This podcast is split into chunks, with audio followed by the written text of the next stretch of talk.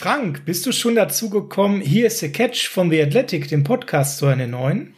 Höre ich immer. Ich bin ein großer Fan und habe heute Morgen richtig geschmunzelt.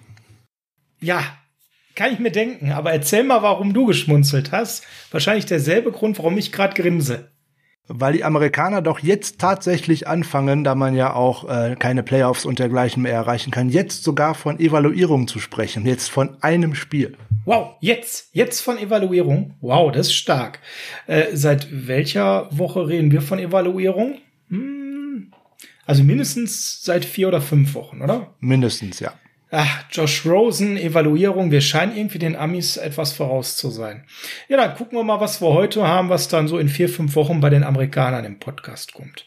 Na, das wäre doch mal was. Wenn die in vier Wochen noch da über Victory Monday von heute sprechen, hervorragend. Victory Monday, lass uns loslegen.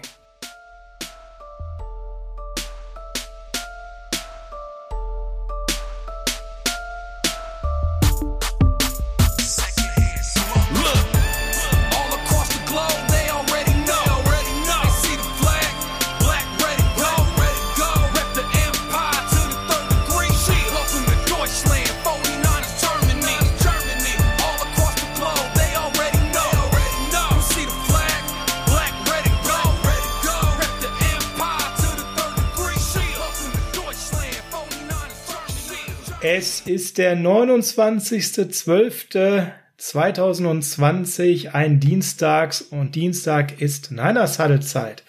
Hier ist der Evaluierungsprofessor Sascha Lippe und an meiner Seite ist der zweite Evaluierungsprofessor. Frank Höhle, schönen guten Morgen, schönen guten Tag, schönen guten Abend. Ich hoffe, ihr hattet alle schöne Weihnachten. Spätestens die 49ers haben uns am ersten Tag nach Weihnachten, nee, gar nicht Weihnachten, sondern sogar nach Weihnachten, ne, haben uns tatsächlich auch noch ja. am zweiten Weihnachtstag noch beschenkt mit einer tollen kämpferischen Leistung, mit einem vielleicht nicht erwarteten Auswärtssieg im aktuellen Heimstadion. Man kann über vieles zufrieden sein, wie ich finde. Man hat viele, viele schöne Dinge gesehen. Auch Dinge, die man vorher schon gewusst hat, hat man gesehen, die nicht funktionieren würden. Aber das gehört ja beides immer dazu. Jede Medaille hat zwei Seiten. Ja, absolut. Und äh, so schön ein Sieg ist, äh, noch schöner ist, so viele tolle Sachen in der Evaluierung zu sehen, die wir alle heute besprechen werden, nachdem wir den Sieg natürlich gebührend abgefeiert haben. Und Frank, in der Josh Rosen-Ära stehen wir eins und null und sind ungeschlagen. Ist das nicht gigantisch? Ja, ich könnte mit noch einem genauso lustigen äh, Stat äh, dagegen halten. In der Ära, in der TJ Bessert mal ein Spiel im Dezember gestartet hat, stehen wir auch eins zu null. Wow, das heißt also, gute Karten, wenn Josh Rosen bei uns ist und CJ Beathard im Dezember startet. Die Kombination sollten wir häufiger probieren. Naja, einmal haben wir ja noch die Gelegenheit. Richtig, das Obwohl, heißt. Nee, haben wir nicht. Das ist ja äh, schon Januar.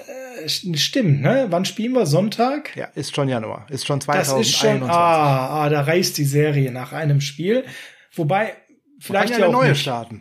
Ne? Wir werden euch am Freitag erklären, ähm, ob diese Serie hält oder reißt. Heute erklären wir euch, was alles in der Evaluierung Positives war, außer dem tollen Teamspirit, den Josh Rosen offensichtlich mitgebracht und direkt aufs Team gestrahlt hat. The Chosen One, er hat einfach unglaubliche Kräfte. Erst machte die Tampa Bay Buccaneers zu einem Top-Team, was schon die Playoffs geklincht hat und ein Meisterschaftscontenders, obwohl es ab jetzt da ja nur noch abwärts gehen kann. Und jetzt kommt er zu uns und sorgt dafür, dass wir direkt das erste Spiel mit ihm an Bord gewinnen. Grandios, so haben wir uns das mit ihm vorgestellt, aber natürlich äh, an der Stelle wollen wir auch über die anderen sprechen, die einen wichtigen Anteil an dem Sieg hatten. Und da gab es eine ganze Menge Namen, wo mir persönlich es sehr gut gefallen hat, was ich gesehen habe. Frank, ich denke, das ging dir genauso. Bevor wir das machen, aber ein bisschen History an der Stelle. Denn der liebe Jens Jordan hat mich auf etwas aufmerksam gemacht unter der Rubrik Es war einmal. Am 28. Dezember 1992 spielte ein gewisser Joe Montana sein letztes Spiel für die San Francisco 49ers. Er komplettierte 15 von 21 Pässen für 126 Yards und zwei Touchdowns bei einem 24 zu 6 Sieg gegen die Lions im Candlestick Park.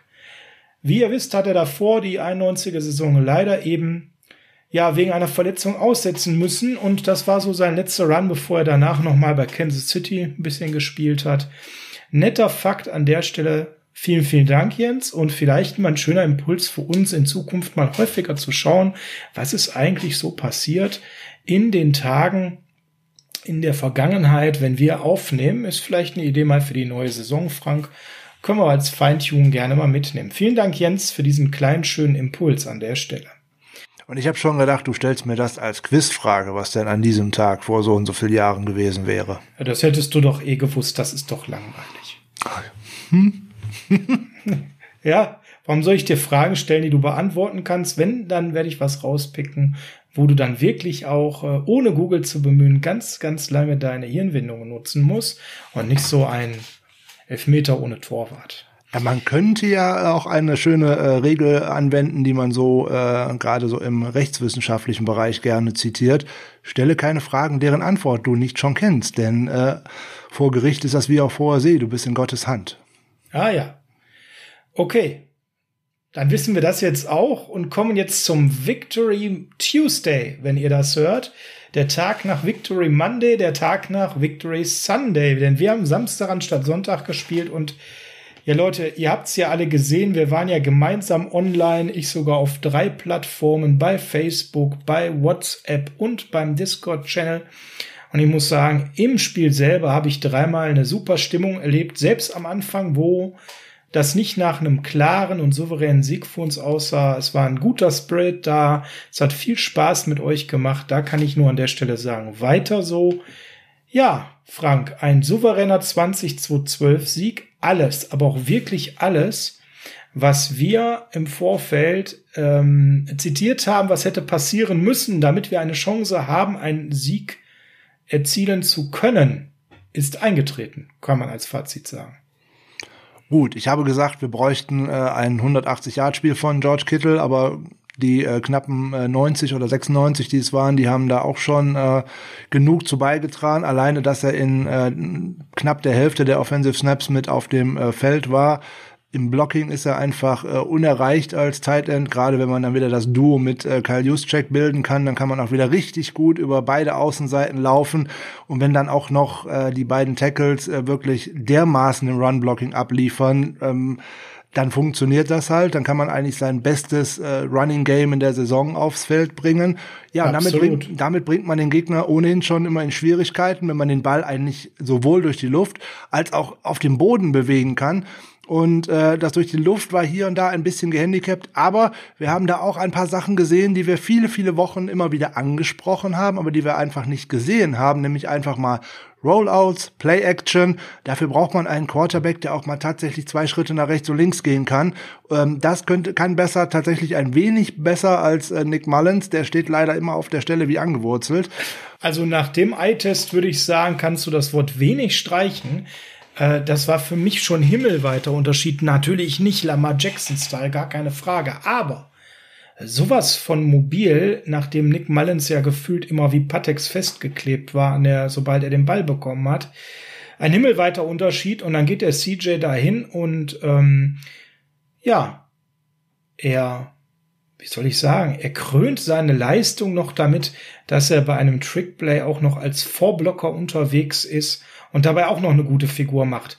Kann man mehr sich für sein Team reinhauen als in so einer Szene, Frank? Für mich, ich sag's vorneweg, das Play des Spiels nicht, weil es ein super spektakulärer Raumgewinn war, sondern weil dieses Play eine so starke Aussagekraft für mich hatte zum Thema Team Spirit. Ich habe den Eindruck gehabt, das ganze Team hat so 180 Grad gebrannt für CJ ähm, wie wir ja schon im Vorfeld gesagt haben, echter Teamkollege, wahnsinnig beliebt. Dazu die tragische Story mit seinem Bruder, die du erwähnt hattest, was ziemlich genau ein Jahr her ist. Das heißt, dieses Spiel hatte eine immens hohe Bedeutung für CJ selbst und damit gefühlt für den gesamten Kader. Hast du das Gefühl auch gehabt? Äh, ja, jetzt ist es tatsächlich äh, ein knappes Jahr her gewesen, wo äh, sein 22 Jahre alter Bruder Clay, äh, weil er jemand anderes verteidigen wollte, nämlich eine Frau, dann von äh, gewissen äh, Menschen mal vor die Tür einer Bar gebeten wurde, um es dort zu klären, nämlich in Nashville, und da ist er dann schlichtweg und ergreifend niedergeschossen worden. Das hat den armen CJ natürlich kräftig reingeritten. Äh, in eine emotionale Krise. Ähm, übrigens auch George Kittle, weil er war mit beiden oder mit einem ist er ja noch befreundet, aber auch mit dem anderen war er sehr befreundet. Die waren ja auch zusammen auf der Uni und die haben sich auch in Ferien ein Zimmer geteilt und und und dass das Team für CJ Bessert gebrannt hat am Wochenende. Ich glaube, das hat man eindeutig gesehen, das hat man in der Körpersprache gesehen, das hat man auch in der Aggressivität der O-Line gesehen, wie da äh, auch tatsächlich geblockt worden ist und mit welcher Agilität man da auch äh, rangegangen ist.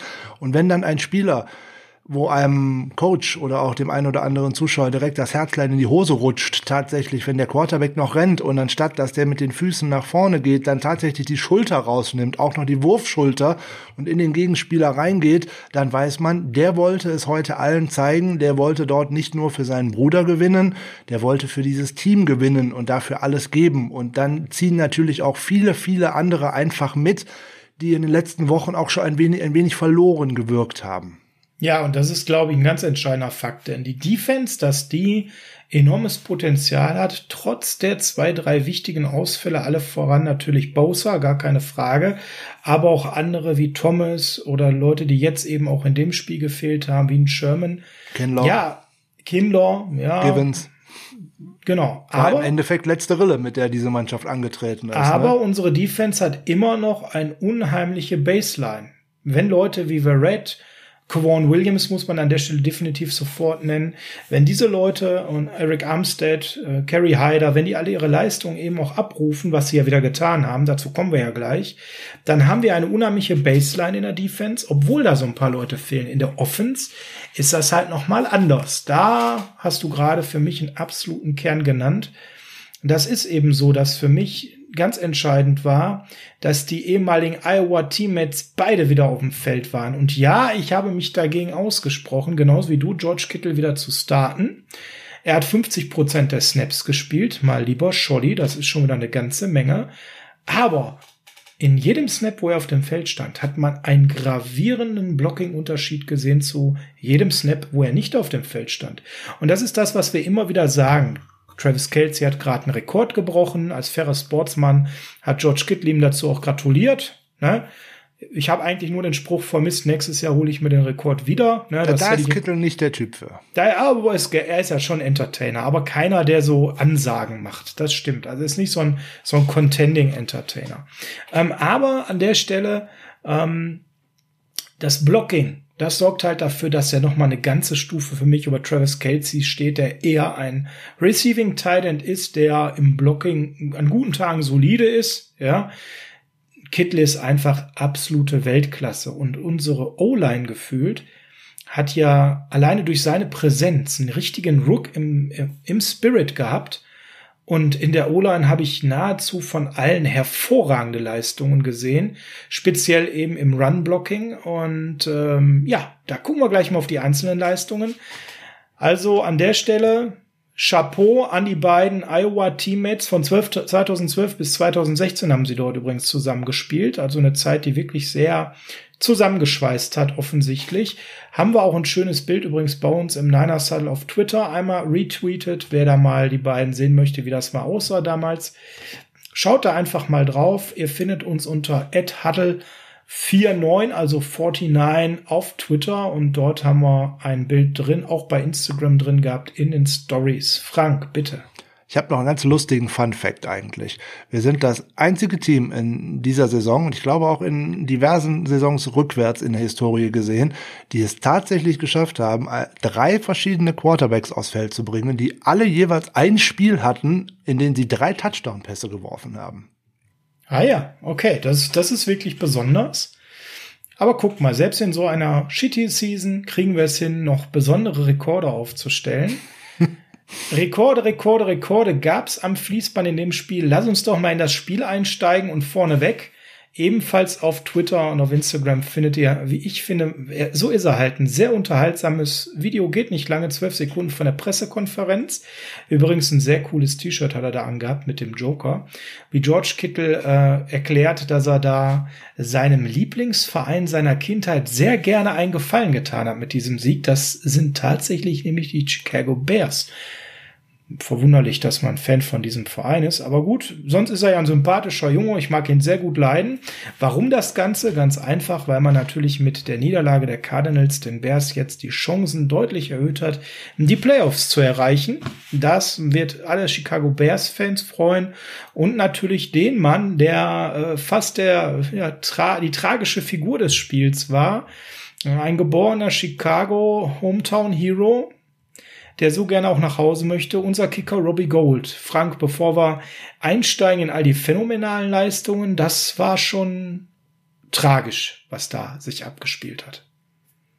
Ja, wir haben es in den letzten Jahren in der NFL auch bei den richtig guten Kickern immer mal wieder gesehen, dass da mal ein oder auch zwei Spiele dabei waren, da geht nichts. Äh, aus einem unerklärlichen Grunde auf einmal geht nichts. Ich musste am Samstagabend während des Spiels direkt an äh, Mason Crosby denken, der vor zwei oder drei Jahren, ich bin mir nicht mehr genau sicher, äh, wann es genau gewesen ist, äh, gegen die Detroit Lions, ich meine sogar drei Field Goals und einen Extrapunkt verschossen hatte. Mhm. Und die waren auch alle jetzt nicht wirklich weit und wie auch immer, nicht wirklich schwer und auch noch in einem Dome und dergleichen. Und äh, ja, aber er ist heute immer noch bei den Packers. Er ist immer eigentlich noch eine ganz sichere Bank und ähm, ich sehe das auch bei Robbie Gold einfach nicht, dass der einfach jetzt, weil er zu alt ist, die Leistung nicht mehr bringen könnte oder irgendwas, was auch immer da im Ablauf nicht gestimmt hat. Es war einfach da und ich glaube, der hätte auch aus drei Yards irgendwie vorbeigeschossen, wenn es denn äh, irgendwie möglich gewesen wäre. Ja, das war dann in seinem Kopf drin, das hat genau. man gemerkt und dann lese ich doch tatsächlich, Gott sei Dank, in amerikanischen Foren und nicht in unseren Gruppen, Spekulation, Gold wollte, dass wir verlieren, damit die Cardinals mehr in die Playoffs kommen als die Bears, damit die Bears mehr einen Grund haben, einen neuen Kicker zu verpflichten, falls wir ihn nicht verlängern, was ja auch gleichzeitig unwahrscheinlicher wäre, wenn wir ihn verlängern, falls er dann mehrfach verschießt. Das könnte ja ein Grund sein, dass wir die Option nicht ziehen. Wow, also ich habe ja nicht mehr viele Haber, aber die musste ich mir bei diesem äh, Zeugs, ja, Verschwörungstheorien mal anders, mal nicht über Corona, da muss ich mir wirklich die Haare raufen, Frank. Äh, so ein, äh, ich kann jetzt nicht das Wort Bullshit sagen, da müssen wir das ja hier auf explizit setzen, habe ich selten gelesen, oder? Ja, jetzt mal ganz ehrlich, äh, wenn man an äh, Spieltagen und auch am Tag danach in ein amerikanisches Fanforum reinschaut, völlig egal von welcher Franchise es ist, äh, da sieht man den Abschaum der Menschheit, was da so gepostet wird. Da gibt es nämlich wirklich nur zwei Dinge, himmelhoch jauchzend oder zu Tode betrübt. So, ja, jetzt steht tatsächlich, bis zum 31.12. Äh, steht es an, dass die 49ers äh, überlegen müssen, wollen sie mit Robbie Gold ins nächste Jahr gehen oder nicht, weil dann wird ein Teil äh, des Gehaltes von äh, halt ähm, tatsächlich schon garantiert. Und ähm, es wird ja, ich habe es schon mal gesagt, es wird der erste Fingerzeig sein, in welche Richtung die 49ers für 2021 denken. Geht das Team davon aus, dass sie weiterhin ein Contender sind, wird man diese Option ziehen und damit ist er definitiv dabei. Wird man äh, eher davon ausgehen, dass man in ein Aufbaujahr oder womöglich in Aufbaujahre gehen würde, dann würde man es wahrscheinlich auch mit einem kostengünstigeren Kicker versuchen. Aber zum einen hat es Shanahan auch gesagt und auch John Lynch hat es in einem Interview schon gesagt, die Leistung von einem Tag entscheidet bei so einem verdienten Spieler mal überhaupt nichts. Wenn wir uns jetzt an die vier Spielzeiten äh, zurück entsinnen, die Robbie Gold äh, im Trikot der 49ers verbracht hat, da hat der 88,4 Prozent seiner Field Gold Versuche untergebracht. Und wenn du mal unter 50 Yard guckst, dann steigt diese Quote sogar noch sprunghaft an, an, genau. Weil da merkt man ihm dann doch vielleicht das Alter an, weil über 50 Yard ist ein bisschen schwer geworden für den alten Mann die letzten Jahre. Das haben die meisten Kicker, dass am Ende der Karriere so ein bisschen der Wumms im Oberschenkel fehlt. Diesmal hat er verfehlt aus 41 und 37 Yards, dazu den Extrapunkt daneben gesetzt. Man konnte halt erkennen, dass er nach dem ersten Fehlschuss völlig verunsichert war dann adjusted hat, zu stark adjusted, ja, und dann natürlich auch noch der eine Schuss so war, dass Patrick Peterson wunderbar äh, Blocking Defense gespielt hat und ihn maßgeblich eben auch irritiert hat an der Stelle. Das konnte man richtig sehen, dass er den wahrnimmt, weil der flog natürlich genau in seinem Blickwinkel auch rein ins Kicking Field. Ähm, und äh, ja, das, das kommt dann noch dazu, wenn du schon in dem Kopf da drin bist. Ne? Und wer mal gesehen hat, wie der Junge Junge kann man ja gar nicht sagen, ne? Der erwachsene Mann in unserem Alter, ja, fast, auf die, fast, der ist jünger als wir, also bitte. Ja, aber nicht viel. 36 ist er, bitte. Ja, also, ähm, wie der auf der Bank saß, wie ein Häufchen Elend, Elend ja. ja, fix und fertig. Und ich glaube, die größte Sorge war wirklich, mein Gott, da geht gerade ein Ruck durch die Mannschaft. Alle spielen offensichtlich auch für CJ. Selbst der Kittel George möchte unbedingt zurück sein, ja, weil ihm das so wichtig ist. Obwohl er weiß, dass er nur limitierte Snaps spielen kann und ich versau es heute. Ja, das war definitiv nicht das, was er wollte. Und damit sollten wir den Spekulatius an der Stelle mal ähm, begraben. War uns nur wichtig zu sagen, vielleicht noch mal zwei Fakten zur Abrundung. Wir hatten es in anderen Folgen drin, aber das macht's noch mal rund. 5,25 Millionen Cap-Hit hätten wir nächstes Jahr, wenn wir die äh, Option, die wir als Club haben, ziehen würden. Damit wäre Robbie Gold der teuerste Kicker der Liga nach Justin Tucker. Ja, das bedeutet an der Stelle, ähm, da müssen wir ganz ehrlich sein, Tucker ist äh, in einem ganz anderen Tier. Ne? Der ist Tier Number One, das ist für mich der beste Kicker der Liga. Ähm, kann auch wunderbar singen und sieht laut meiner Frau blendend aus. Ähm, an der Stelle also jemand, der wirklich ähm, einem Team wirklich viel bringt. Robbie Gold ist eine Identifikationsfigur. Von der Leistung her würde ich sagen, ist er im Tier 2 ähm, der Kicker mit einigen anderen zusammen, die schon auch ein ganzes Stück weniger verdienen als er. Von daher, ich sag mal, von der aktuellen Leistung, dieses Spiel mal ausgeklammerten Vertrag, so dreieinhalb Millionen, drei Millionen, das wäre sicherlich sehr gerechtfertigt. 5,25 Millionen finde ich ein bisschen dolle. Ähm, es gibt unterschiedlichste äh, Angaben auf den Boards, ob wir bis zum 31.12. Bescheid sagen müssen oder bis, was ich auch gelesen habe, 2. Januar. Wir lassen uns da überraschen. Wir werden es ja zeitnah erfahren. Frank hat ja schon die Modalitäten erklärt an der Stelle, wann wir uns für welche Option entscheiden. Frank, am Ende hätte ich gern von dir mal eine Einschätzung. Was glaubst du? Gehen wir mit Robbie oder was das vorletzte Spiel von ihm? Ähm, bevor ich die Frage beantworte, würde ich da gerne noch äh, zwei Sätze zu verlieren. Ja, man kann ja vielleicht sagen, das ist ein wenig teuer für einen äh, Kicker in dem Alter. Auf der anderen Seite, wenn man ihn denn jetzt äh, die Option nicht zieht und ihn gehen lässt, fabriziert man natürlich auch schon wieder eineinhalb Millionen Deadcap so nebenbei. Ähm, der, der neue Kicker wird auch Geld verdienen, also die Ersparnis äh, wäre wahrscheinlich nicht so groß. Und jetzt kommt das entscheidende Argument für einen äh, Robbie Gold die 49ers haben in den letzten Jahren, insbesondere seit man im Levi Stadium spielt, immer mit einem erfahrenen Kicker ihr Glück gesucht, weil es ein sehr schwierig oder in, ein, in diesem Stadion ist es sehr schwierig zu kicken. Da haben auch viele Auswärtskicker ein Problem durch diese merkwürdigen Bau- und Windverhältnisse.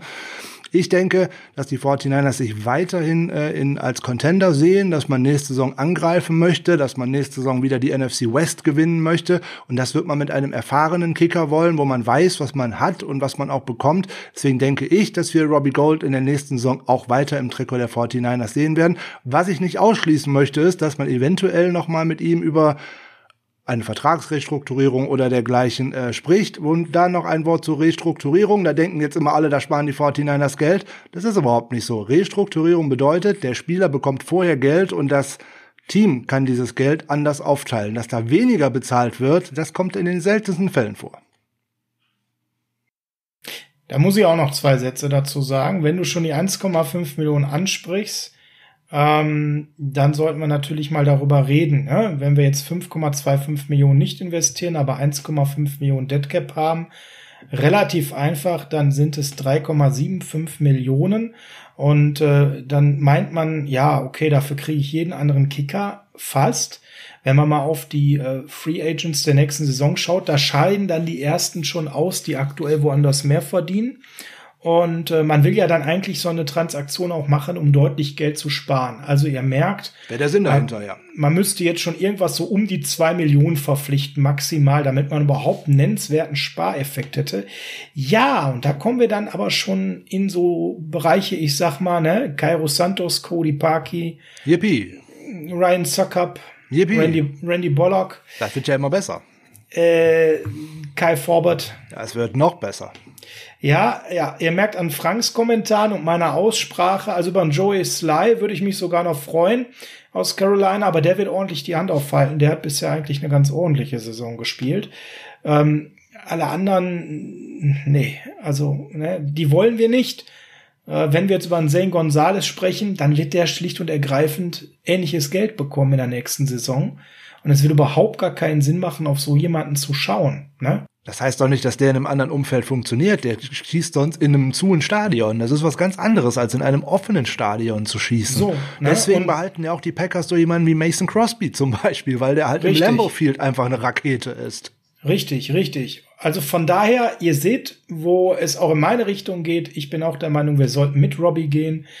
Und Frank, kleine Korrektur, er ist nicht 36, er ist 38. Oh damit, mein Gott, hab ich damit ihn, ist er eigentlich so alt wie wir. Habe ich ihn also zwei Jahre jünger gemacht. Naja, mit ja, der Frisur sieht er deutlich jünger aus. Definitiv. So, jetzt kommen wir aber zu den ganzen tollen Leistungen. Das war mir nur, das war mir nur ganz wichtig, weil Robbie Gold, ich hatte die Sorge, dass der viel zu negativ gesehen wird. Ich hatte schon ich hatte schon äh, erleichtert festgestellt bei Discord und bei Facebook, dass alle da eigentlich sehr betrübt waren, weil sie ihn so schätzen. Also ich glaube, wir konnten alles nochmal in den richtigen Kontext setzen. Was man bei Robbie Gold vielleicht nicht weiß, das ist auch ein stiller Förderer auch seiner Heimat-Community, nämlich wo er aus äh, Chicago nun mal herkommt. Er ist da tief verwurzelt. Der hat sich zwei, drei Sponsoren gesucht und für jedes Field Goal, was der tatsächlich trifft, wird er eine bestimmte Summe X oder auch für einen extra Punkt, den er verwandelt wird, eine bestimmte Summe X gespendet. Und da sind in dieser Saison auch schon wieder weit über 100.000 Dollar zusammengekommen. Das ist auch wieder so ein stiller Held in dieser Community, der damit nicht nach außen arbeitet. Ich finde das immer schön, wenn man solche Geschichten auch nochmal irgendwo mit einflechten kann. Insbesondere, wenn die Spieler das auch gar nicht so sehr nach außen tragen. Ne? Der hat das mal rein zufällig in einem Interview in so einem Nebensatz vor drei, vier Wochen mal erwähnt. Und äh, andere Spieler, die ähm, sind gerne mal da vorne dabei, wenn sie irgendwo äh, mal wieder irgendwas gespendet haben. Der Robbie Gold macht das seit vielen, vielen Jahren, ohne dass er dafür großes Aufsehen äh, macht. Und ähm, ich finde das einfach nur richtig gut, wenn sich diese Spieler tatsächlich dafür engagieren, wo sie hergekommen sind. Insbesondere, wenn man sich für Kinder äh, engagiert. Und das macht er seit vielen, vielen Jahren. Völlig richtig, was du sagst an der Stelle und äh, vielleicht noch als letzte Ergänzung dazu. Und jetzt haben wir es aber auch mit den Ergänzungen für Robbie Gold. Er hat das in dem Interview auch nur gesagt, weil man ihn aktiv ja, genau. angesprochen hat. Genau ne? das. Also er hat da nicht prahlemäßig das rausgehauen. So, also wir haben den Bears, äh, ehemaligen Bears-Fan Kittel glücklich gemacht. Wir haben Robbie Gold sicherlich Erleichterung gegeben, dass er Sieg geschafft hat. Und jetzt gucken wir mal darauf, was waren die Key Facts für diesen Sieg, Frank. Und da kommen wir natürlich überhaupt gar nicht drumherum über zwei absolute Faktoren zu sprechen. Run Game und Coverage. Beides phänomenal gut. Und Frank, an der Stelle die Frage, womit möchtest du anfangen?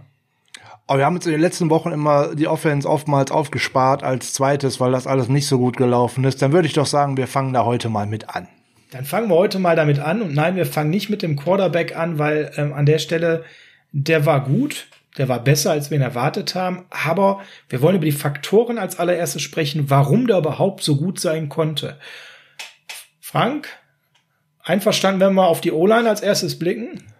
Also wenn man drei von fünf dabei hat, die äh, in Pro Football, Pro Football Focus Grades über 90 im Run Blocking sind und wir aktuell nach Woche 16 die beiden besten Tackles im Run Blocking nicht in dieser Woche, sondern auf die Saison gesehen, äh, im Team haben und jetzt auch noch aktuell den am besten gegradeten Tackle überhaupt mit Trent Williams. Er hat nämlich die Führung in dieser Kategor Kategorie vor David Bakhtiari übernommen.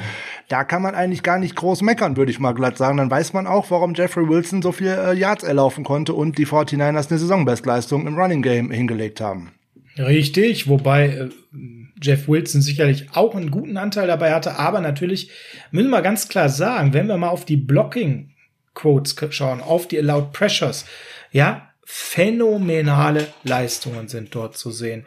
Du hast es gerade gesagt, über 90, wir sagen es immer wieder, Pro Football Focus, ab 90 ist elitär Weltklasse und da geht vorneweg ein Trent Williams mit sage und schreibe 94,1, 77,6 im Pass Blocking, 94,8 im Run Blocking, das ist unfassbar.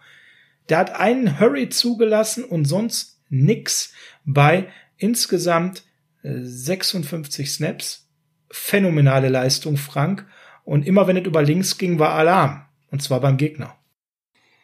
Ja, natürlich, äh, keine, keine Frage. Wenn dann noch äh, outside von ihm ein George Kittle steht und wenn dann noch über Motion äh, Kyle Juszczyk damit rüberkommt, also diese drei plus dann auch noch Lakin Tomlinson im Verband, der hat jetzt äh, im Runblock dieses Jahr, dieses Spiel zwar nicht so hervorragend ausgesehen, aber da sind vier Leute auf dieser Seite, die wissen genau, was sie im Runblocking machen. Und wenn ich dann Outside Zone über diese Seite laufe, genau wie ah. auf der ah. anderen Seite über McGlenn Chase, dann geht da die Post ab. Ne, wir hatten zehn Läufe über beide Seiten, die knapp entweder an den zehn Yards oder darüber hinaus waren. Fünf davon über McGlinchey, die anderen fünf über Trent Williams. Dann weiß man genau, warum diese Tackles in diesem System passen, warum Williams unser äh, absolutes Nummer eins Target sein muss, dass er da bleibt und warum man auch weiß, warum Kyle Shanahan und der Coaching-Staff diesen etwas schlechteren Blocking-Stil beim Pass-Blocking auch von einem Mike McGlinchey einfach tolerieren. Diese Offensive Line ist gebaut fürs Run-Blocking. Zu Slim Mike kommen wir gleich, aber wenn wir links sind, reden wir natürlich als zweites über eine ebenfalls herausragende Leistung von Laken Tomlinson. 89,6 Overall Grade, 58,5 im Pass-Blocking, das ist durchschnittlich, aber ein 90er Glatt-Rate im Run-Blocking hat ein Hit, ein Hurry zugelassen, aber beides nicht dramatisch. Ebenfalls hervorragend, also links war dicht, kann man sagen. Yep. Wie in den letzten Wochen eigentlich. Da gab es mal ein schlechtes Spiel von Tomlinson, das war letzte Woche. Davor war der auch einfach eine Bank. Davor war der eine Bank und wird mir diese Saison eigentlich zu wenig abseits unseres Podcasts bei den diversen Medien positiv erwähnt. Finde ich ein bisschen schade, weil er einfach eine super, super Saison spielt. Und da natürlich auch ein Stück weit neben seiner individuell eigenen Stärke ja davon profitiert, dass er da mit Trent Williams einfach einen elitären Mann an seiner Seite hat. Er hat natürlich auch das Glück, er hatte letzte Saison einen Joe Staley und den Jahren davor, wo man immer zusammengespielt hat. Jetzt hat er das Glück, er hat einen festen Partner an seiner Seite, während sich Mike McGlinchey immer mit jemand anders zusammentun muss. Das ist auch ein Problem. Wenn die Chemie stimmt auf dieser Seite, dann können die vorangehen. Und das Interessante bei dem guten äh, Tomlinson ist, weißt du, wie viele Snaps der in dieser Saison verpasst hat? Ich glaube so gut wie kein. Zwei. Bei zwei ja. lächerlichen kleinen Snaps war dieser Mann nicht auf dem Feld. Ich weiß, bei einem hat er einen Hit bekommen, da musste er einmal ins Zelt, da kann ich mich erinnern, ja. Genau. Den zweiten würde ich schon nicht mehr zusammenkriegen. Der war auch, äh, der war auch noch in dem Zusammenhang. Da hat er zwei verpasst. Seitdem der bei den 49ers ist, hat der alle Spiele gestartet und er hat insgesamt, festhalten, bloß sechs Snaps verpasst. Also ein absolute Bank. Iron Man. Iron Man und neben Trent Williamson, super Duo. Und die linke Seite ist nun mal die wichtigere. Da müssen wir uns nichts vormachen. Und wenn man jetzt mal nach rechts schaut, du hast gerade die Problematik von Slim Mike ja schon auch ähm, erkannt oder, oder benannt, besser gesagt. Ja, der steht auf Partnertausch, ganz unfreiwillig, ja. Denn der hat eben nicht diesen Iron Man, Lake Tomlinson an seiner Seite, sondern da ist eine Rotation neben ihm. Und in dieser Rotation sieht das mal besser und mal nicht so gut aus. Mit wem möchtest du beginnen? Mit Colton McKivitz oder mit dem anderen? Ja, also so grundsätzlich, äh, die Rotation geht da ja schon so durchs, durchs ganze Jahr hindurch. Es hat ja angefangen mit äh, Daniel Brunskill und äh, wer dann alles inzwischen schon Right Guard gespielt hat, das ist ja schon so eine Sache. Schwierig, dass da eine Chemie überhaupt zustande bekommt, insbesondere weil die ganzen äh, Snaps aus der Preseason und aus dem Camp und dergleichen auch fehlen. So, jetzt hat ähm, McKivitz nicht gestartet nach seiner ähm, Versetzung auf die Reserve Covid-19-List, sondern man hat wieder Justin School dorthin gestellt. Nach das eine Spiel, was er da gemacht hat, das war ja eine Vollkatastrophe, um es mal freundlich zu formulieren, hat er jetzt tatsächlich in den 29 Snaps, die er auf dem Feld war, echt gut ausgesehen. Insbesondere war er unser bester Passblocker und er hat keinen Pressure zugelassen. Und gerade das Pass-Blocking ist besonders spannend, weil Slim Mike da ziemlich bescheiden aussah. Der war wiederum elitär im Run-Blocking mit 91,4 bei 39,6er Pass-Blocking, was natürlich auch daran liegt, dass der mal eben drei Pressures zugelassen hat. Zwei Hurries und einen Sack. Autsch. Also da war er nicht so richtig gut drauf. Hat ähm, an der Stelle alle äh, 56 Snaps gespielt und School sah neben ihm eigentlich ziemlich solide aus. Da bin ich bei dir. Aber Colt McKivitz, die haben so ziemlich genau sich die ähm, Snaps eben geteilt. 27 für McKivitz, 29 für School. War jetzt nicht viel schlechter. Der war ähm, im Overall sogar ähm, besser als das Justin School, hat dann beim Pass-Blocking nicht ganz so gut ausgesehen, dafür aber deutlich stärker im Run-Blocking. Haben wir jetzt plötzlich zwei Right Guards, wo wir bisher immer auf der Suche nach einem waren? Oder wie wertest du dieses Spiel? Ähm, ein Wort noch zu äh, McLinchay. Der wird sehr kritisch gesehen, insbesondere von diesem Grading-Portal, wie ich finde. Äh, wenn man in andere Spiele reinguckt, sieht man Leute, die da im Passblocking noch eine 50 oder eine 60 haben und die haben vier, fünf Pressures abgegeben. Also mh. Mm, auf der anderen Seite haben sich die Cardinals, wenn man sich das Spiel genau anschaut, auch seine Seite ausgesucht und da auch gerne zwei ihrer stärksten Leute hingestellt. Ja, warum? Weil wir eben daneben den Partnertausch haben. So ja? sieht's aus. Also von daher, ähm, ja, wie gesagt, ich habe vorhin schon gesagt, ich glaube, diese O-Line ist ja ohnehin gebaut, um als allererstes mal im Run-Blocking äh, gut zu sein und äh, über genau. die Gewichtszunahme, die jetzt wohl angedacht ist, haben wir schon äh, gesprochen und das wird auch sicherlich passieren. Dann wird sich das auch stabilisieren und insbesondere auch mit einem Partner. Wer denn jetzt der Partner auf der Seite ist, das ist tatsächlich spannend. Ich glaube nicht, dass es äh, Justin School ist, sondern den sehe ich weiterhin eher als Swing Tackle für nächste Saison, obwohl da auch Sean Coleman zurückkommt. Aber der hat ja noch keinen Snap für die 49ers gemacht, seitdem man von ihnen getradet hat. Also da weiß ich Eben. auch nicht, was man erwarten könnte. Das ist da, eine Wundertüte bisher, das muss man ganz klar sagen. Und da finde ich dann School schon auch äh, eine verlässlichere Option stand jetzt. Obwohl er mir rechts letzte Saison äh, besser, äh, äh, besser, äh, besser gefallen hat als links. Aber das ist eine andere Frage. Ich denke eher, dass äh, tatsächlich äh, Colton McKivitz, wenn man nicht noch äh, im Draft irgendwo auf Gold stößt oder eventuell an einen günstigen Free Agent heranbekommt, gute Chancen hat in einem guten langen Camp, um diese Position zu konkurrieren. Weil ich weiterhin glaube, dass Brunskill dahin nicht zurückkehrt, sondern dass er unser Center sein wird 2021. Und dann hätte man aus meiner Sicht eine ganz gut eingespielte Line und vor allem auch eine Line, die über mehrere Jahre mal zusammenbleiben könnte. Weil das ist nämlich auch eine, eine Sache, die bei Lines sehr wichtig ist. Ja, weil Spoiler Alert auf dem Free Agent Markt äh, ist es da nicht ganz so schlimm. Wir haben ja jede Menge Free Agents, aber Trent Williams ist halt der, den es gilt zu verlängern an allererster Stelle. Ansonsten wären da so Leute wie Tom Compton Free Agent, Ben Garland, den wir jetzt nicht mehr vermissen würden. Ähm, oder vielleicht auch eine Restrukturierung für Richburg, das haben wir ja auch schon mal erwähnt. Also an der Stelle könnte diese O-Line, so wie wir sie gesehen haben, sehr gerne weiterspielen. Ronis Graso wird Free Agent, auch jemand, wenn er bleibt für einen günstigen Taler, ist das okay, aber niemand, den wir äh, an der Stelle wirklich vermissen würden.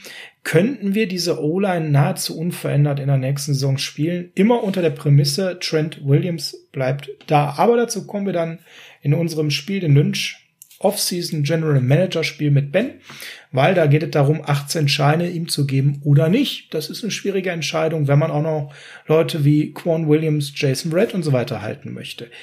Ja, jetzt müssen wir über, nach den ganzen Lobgesängen über die O-Line natürlich über den Mann sprechen, der, was die hm, Statistiken angeht, besonders ins Auge springt.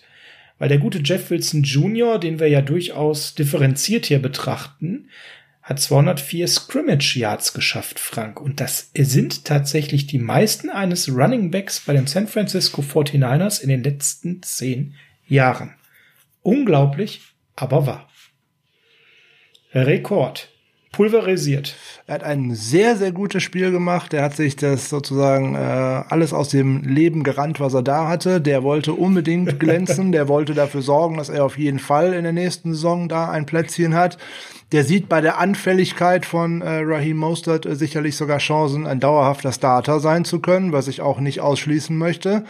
Der scheint sich auch ein bisschen mehr quälen zu können als andere, weil der hat nämlich auch eine Knöchelverletzung, die hat man ihm aber nicht angemerkt. Also der, der beißt, der will. Und ja, das, was er definitiv mal verbessern muss, ist, wie man einen Ball festhält. Ja, absolut. Frank, eine Frage an dich. Er hatte 183 dieser Scrimmage Yards waren Rushing Yards. Wie viele davon waren nach Kontakt? 119. Hast du es nachgelesen? ich habe es in der Vorbereitung schon gelesen gehabt und es ist mir auch aufgefallen, wie viele es denn waren. Der hat tatsächlich auch einige Tackle gebrochen und hat auch von sehr, sehr guten Blocks dabei äh, profitiert. Aber da gehören ja immer zwei zu. Ne? Die guten Blocks sind schön, aber du musst auch denjenigen haben, der das lesen kann, wo geblockt wird und wo er denn dann hergehen kann nur einen, der einfach in eine Wand läuft, das ist immer so eine Sache. Das funktioniert nicht, weil Tevin Coleman hatte die gleichen Blocker vor sich bei den wenigen Snaps, die er gesehen hat. Aber das ist wieder beim zweimal gar nichts geworden. Also den werden wir nächste Saison nicht wiedersehen. Sag ich, äh, Gott sei Dank. Ähm, ich habe ja letzte Woche immer Freitag schon gesagt, wenn man gesehen, äh, gewusst hätte, wie diese Saison verläuft, wäre man sicherlich vor der Saison gut beraten gewesen, ihn schon im Camp zu entlassen. Aber das wusste man halt nicht so alles vorher. Und jetzt hat er natürlich auch ein zweites Jahr gehabt, wo er viel mit Verletzungen zu kämpfen hatte. Aber das ist alles kein Bewerbungsvideo für 2021. Nee, ich hätte mich in dem Fall für, über Salmon Ahmed sehr gefreut, anstatt Tevin Coleman, ähm, der wieder kein Faktor war, genauso wie der Jet, der war auch kein wirklicher Faktor. Ähm, ja, Jeff Wilson, 77,8er Overall Grade.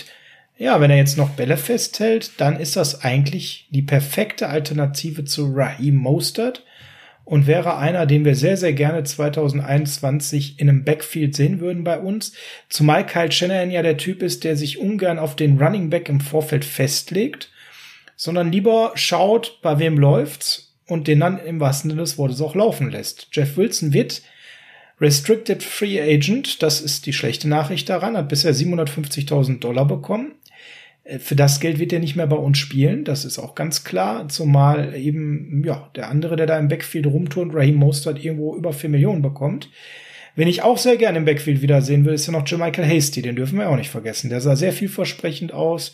Äh, wird eine spannende Entscheidung. Ich bin aber bei Coleman bei dir. Also die 4,25 Millionen ist der einfach nicht mehr wert, die er da aktuell bekommt. Ähm, das muss entweder sehr viel günstiger gehen oder wir werden ihn nicht mehr sehen und das Thema ist raus. Aber Jeff Wilson mit einer phänomenalen Leistung, die wir sicherlich auch noch mal ein bisschen ja mit dem einen oder anderen ähm, Stat kombiniert garnieren können, denn er hatte, wie gesagt, ein 77er Overall Grade, ähm, 78,8 Pass Blocking, 78er Run Grade, also sehr stabile Leistung.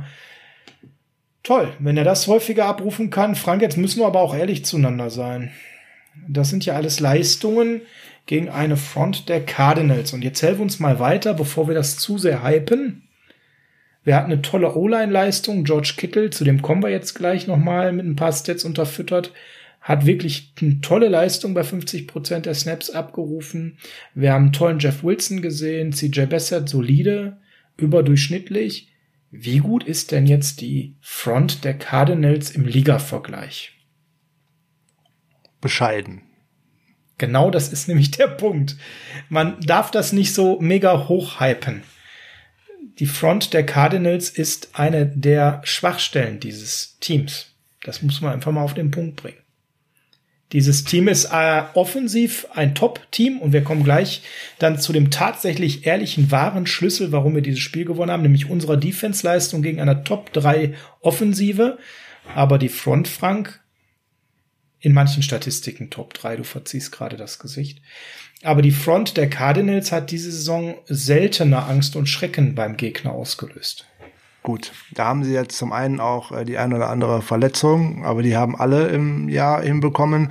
Äh, die Defense galt natürlich auch vor der Saison bei den Cardinals schon als großes Fragezeichen und äh, da sind die Fragezeichen auf der einen oder anderen Position ein bisschen kleiner geworden, dafür auf der einen oder anderen Position auch nochmal extrem größer äh, geworden. Wir haben ja am Freitag noch äh, darüber gesprochen, äh, über wen man denn oder da überhaupt anwerfen sollte und dergleichen. Ja, eigentlich praktisch jeden, so nebenbei. Da ist für mich in der ganzen Defense nur eine gute Entwicklung. Äh, Buddha Baker war vorher schon gut, ähm, aber Hassan Reddick, das ist der Einzige, der sich für mich weiterentwickelt hat, der eine phänomenale Saison im Pass Rush spielt, aber der ist auch kein guter Run-Verteidiger. So, ähm, dass die 49ers es jetzt diese Saison oder jetzt endlich mal wieder auch gegen eine schlechte Run-Defense äh, geschafft haben zu laufen. Das ist aber auch schon ein gutes Zeichen, denn die Run-Defense der Dallas Cowboys der Woche vorher, die war nicht wirklich besser eigentlich. Und auch dagegen konnte man eigentlich nicht laufen. Von daher, ich sehe Fortentwicklung und ähm, das finde ich schon mal ganz gut. Man muss auch die Schwächen des Gegners ausnutzen. Das hat bei diesem Spiel tatsächlich geklappt und äh, das wird gegen die Seahawks schon wieder ein bisschen anders aussehen.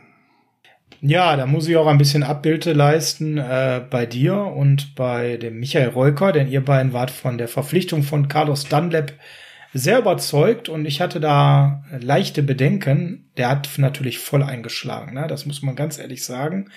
Dadurch sind die Seahawks nochmal deutlich gefährlicher geworden, was den Pass Rush angeht und den Druck von innen. Wird da sehr ähm, universell eingesetzt, nimmt eine Menge Aufmerksamkeit, wodurch die anderen besser zur Entfaltung kommen.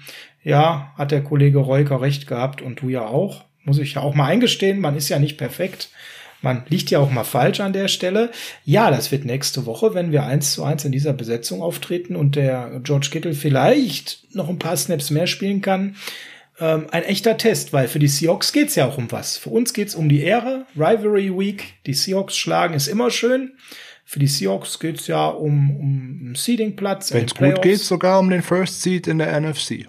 So, die werden top motiviert sein und da bin ich sehr gespannt, ob unsere O-Line da eine auch nur ähnliche gute Leistung abrufen kann wie in diesem Spiel. Und Frank, wir haben es ja gerade gesagt, wir schauen noch mal ein bisschen auf den George Kittle, um das rund zu machen und damit auf die Tight Ends, auf die Wide Receiver können wir gleich schauen, wobei das kann man sich in so einem run Spiel dann auch fast sparen. Nein, kann man nicht. Wir sind in den Evaluierungswochen und über zwei Spieler müssen wir da wieder deutlich reden.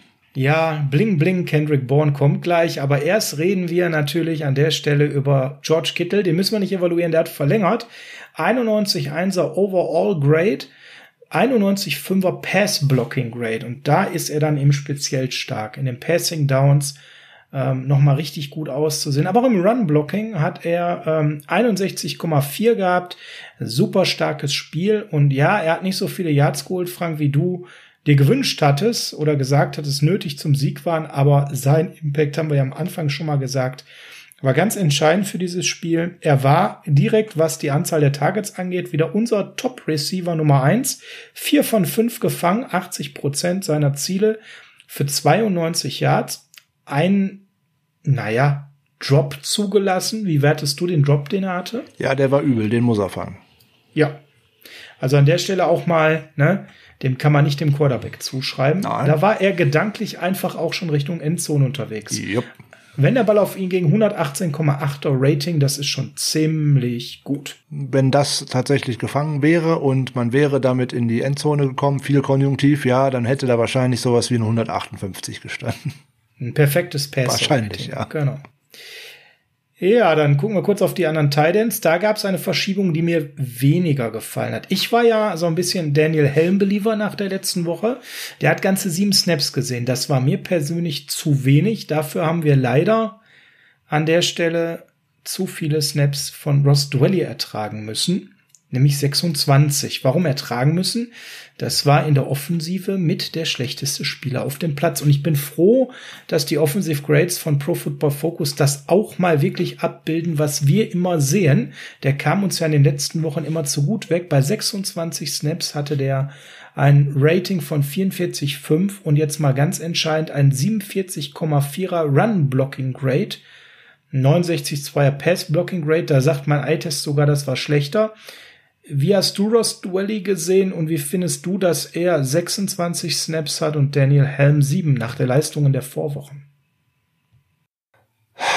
Ja, was soll ich jetzt Schlechtes über äh, Ross Dwelly sagen, was ich nicht in den letzten Wochen schon alles gesagt habe? Ähm, verbesserungswürdig äh, ist definitiv sein, äh, sein, seine Technik im Run-Blocking, wird man ihm nicht mehr beibringen. Äh, Routen laufen kann er nicht, wird er auch nicht mehr lernen. Ähm, so, wo brauche ich den dann? Ähm, tut mir leid, ich sehe den da einfach nicht. Ich hätte da auch tatsächlich weiterhin mehr gerne von Helm gesehen, weil er mir gerade in der letzten Woche gefallen hat. Bei den ja. sieben Snaps, die er nur auf dem Feld war, war er nicht wirklich gut auszumachen, aber die, die er da war, war er solide und ist da auch in den äh, Grades äh, besser weggekommen als äh, Ross Dwelly. Sowohl ähm, auch gerade im, im Run-Blocking ist er nochmal deutlich besser weggekommen als Rost Rally. Ich sehe bei Helm viel mehr Möglichkeiten, die man entwickeln kann. Ein ganz junger Spieler, ein Spieler, der äh, noch lernen möchte und der vor allem schon eine deutlich bessere Technik mitbringt. Ähm, mehr von ihm bitte und äh, ja, weniger von Dwelly, aber das. ja, das fordern wir länger. Charlie Werner kommt zurück fürs letzte Spiel, da bin ich guter Dinge und na, ich hoffe doch. Ne? Also einmal möchte ich noch Charlie Werner sehen bevor es in die Offseason geht und vielleicht dadurch dann weniger Dwelly, vielleicht mal mehr Helm und Werner. Der letzte Teil in John Reed, puh, ein Spiel, was man so von ihm jetzt nicht unbedingt kennt, nur zwei Targets bekommen, beide nicht gefangen. War jetzt zwar kein Drop dabei, aber. War noch schwer. Genau. Die beiden Dinger waren schwer. Er hat wenig Separation kreiert. Ein Problem, das ist dann quasi meine Brücke auch zu dem Thema Wide Receiver, was wir im gesamten Spiel hatten. Viel zu wenig Separation von unseren Targets. Es war eigentlich so, was sicher ging, das waren die Dinger auf die großen Leute wie Kittel, weil da war wenig Separation notwendig durch die Körperlichkeit. Aber unsere Wide Receiver haben diese Körperlichkeit nun mal nicht, weil ein Jajuan Jennings zum Beispiel nicht spielt. Ja, das war ein Problem. Wir waren eigentlich permanent gecovert. Ja, man hätte in so einem Spiel einen Debo Samuel hervorragend gebrauchen können, weil er auch einfach körperlich dagegen hält. Und dann kommen wir zu dem Problem, ähm, jetzt hat das ist, hat sich bei Reed leider fortgesetzt. Der hat in den äh, letzten drei Spielen äh, zwölf Targets gesehen und hat dann nur vier Catches draus gemacht, nämlich nur für 31 Yards mit einem Touchdown. Die waren zum Teil auch ganz schlecht, aber der ist auch in keinem guten Groove und das ist auch immer so eine Sache. Der hat auch gerade kein Selbstvertrauen, dann fängst du auch keinen schweren Ball und insbesondere wenn immer einer an dir dranhängt. Der sieht ein bisschen so aus, als ob der müde ist. Der sieht nach Bleifüßen aus habe ich so das Gefühl. Ähm, der schleppt, ähm, mhm. der wirkt nicht spritzig. Der ist so am Ende der Kräfte der äh, Saison und äh, hat ja auch mehrere Wochen aussetzen müssen. Ähm, okay.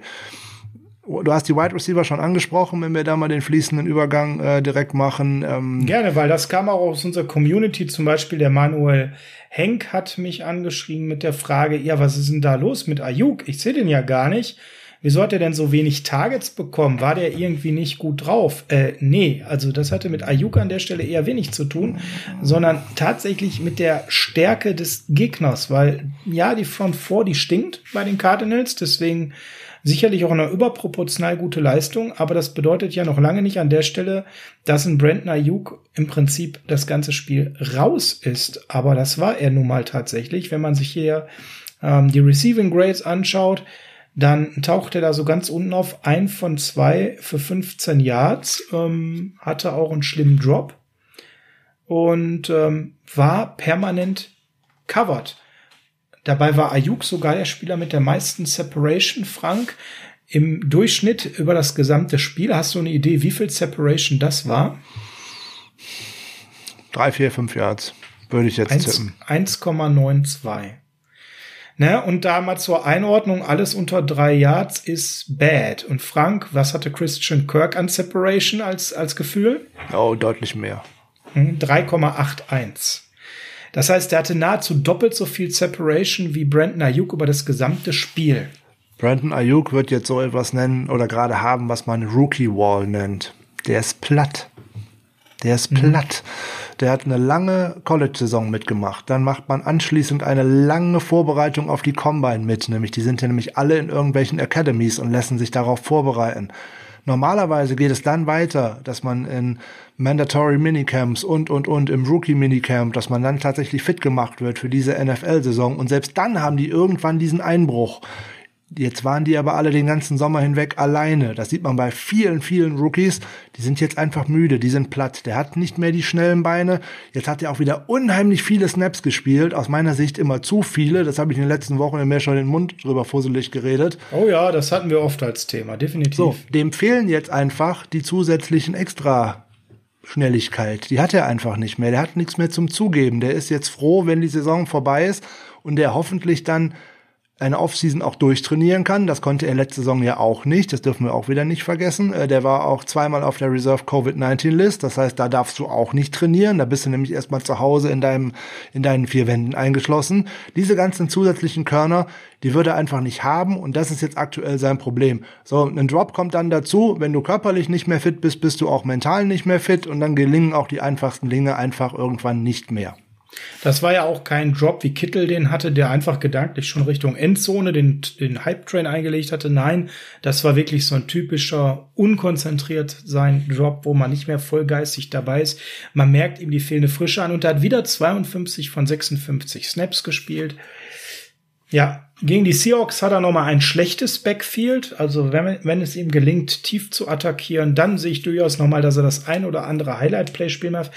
Aber natürlich schultert er auch eine Rolle, die sicherlich mindestens ein Jahr zu früh für den kommt. Er spielt als Eins. Er hat wochenlang jetzt als Eins gespielt, weil Kittel nicht da war. Eigentlich ist er die Drei. Und weil die Samuel Eins auch ist, nicht da ist. Genau, die Eins ist eigentlich Kittel beziehungsweise Samuel und dann die zwei der andere. Und erst an drei sollte Ayuk greifen. Und jetzt waren Kittel und Samuel raus. Das heißt, er hat zuletzt die Workload und die Verantwortung einer Eins gehabt, ohne eine Zwei zu haben. Weil wenn wir über Brandon Ayuks immerhin noch 55,7 unterdurchschnittlich sprechen müssen, müssen wir natürlich über Kendrick Bourne sprechen.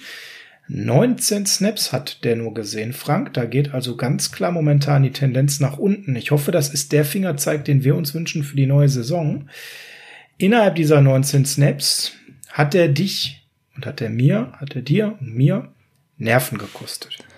Ja, welcher Receiver, der outside aufgestellt ist, sich zum vierten Mal in dieser Saison in einem Offside aufstellt, also einen Schritt zu viel nach vorne gemacht hat, verdammt nochmal, der kann den Line Judge fragen, ob er im Abseits steht.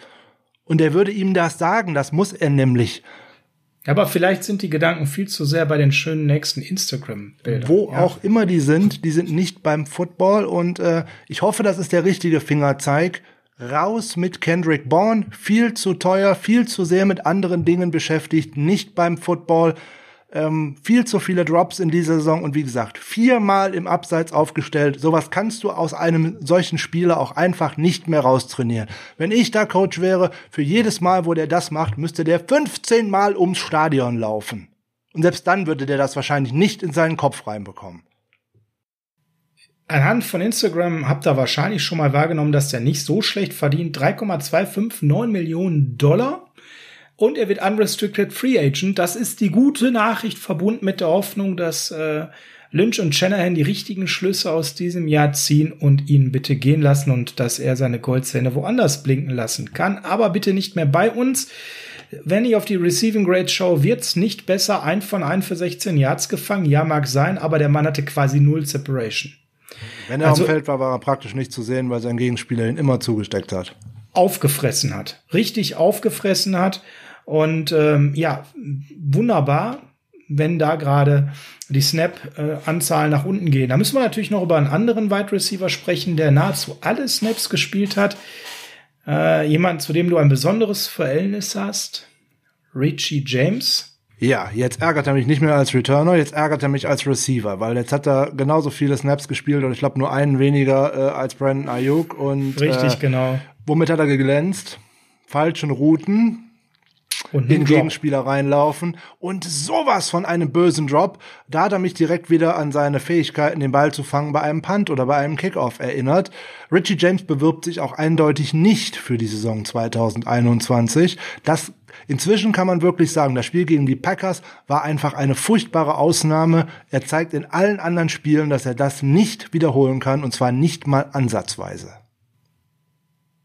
Ja, muss man einfach sagen an der Stelle. Ne? In einem Wide Receiver Core, was wirklich schrecklich ausgesehen hat gegen die Cardinals, in weiten Teilen des Spiels, war er für mich sogar derjenige, der noch richtig negativ hinten herausgefallen ist. Ja, während ein Born einfach unsichtbar war, ja, okay, ein Ayuk einfach müde wirkt, aber immer noch zumindestens Leute gebunden hat.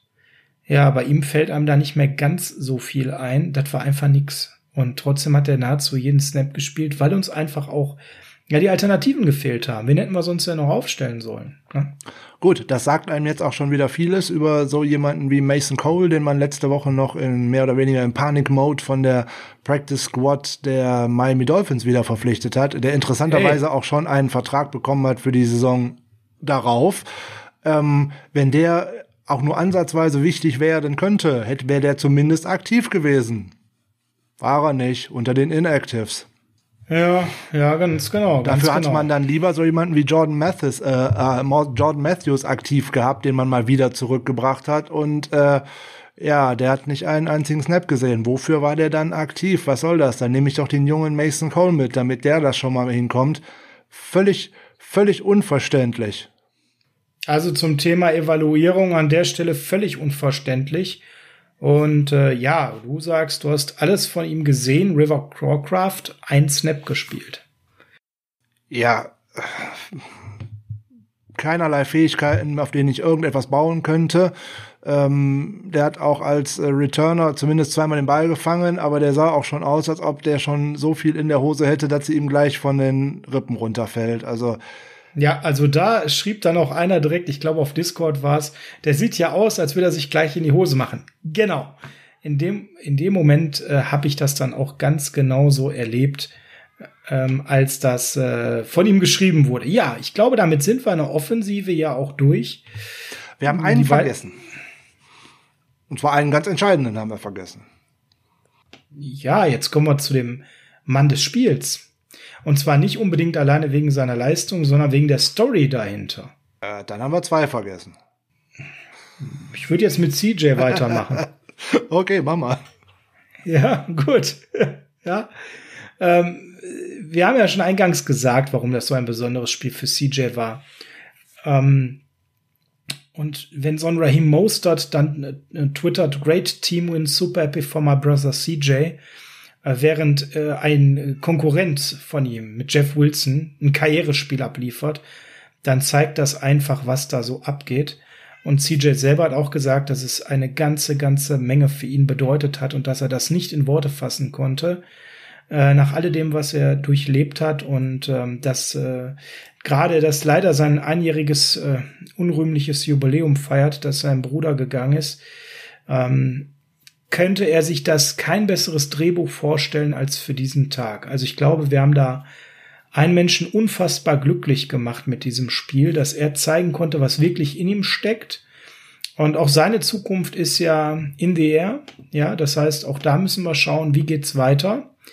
Wenn man nur dieses Spiel nehmen würde, dann müsste man ja, wenn man sagt, einer der beiden Backups bleibt Backup, dann müsste man ja mit CJ gehen, anstatt mit Nick Mullins, oder?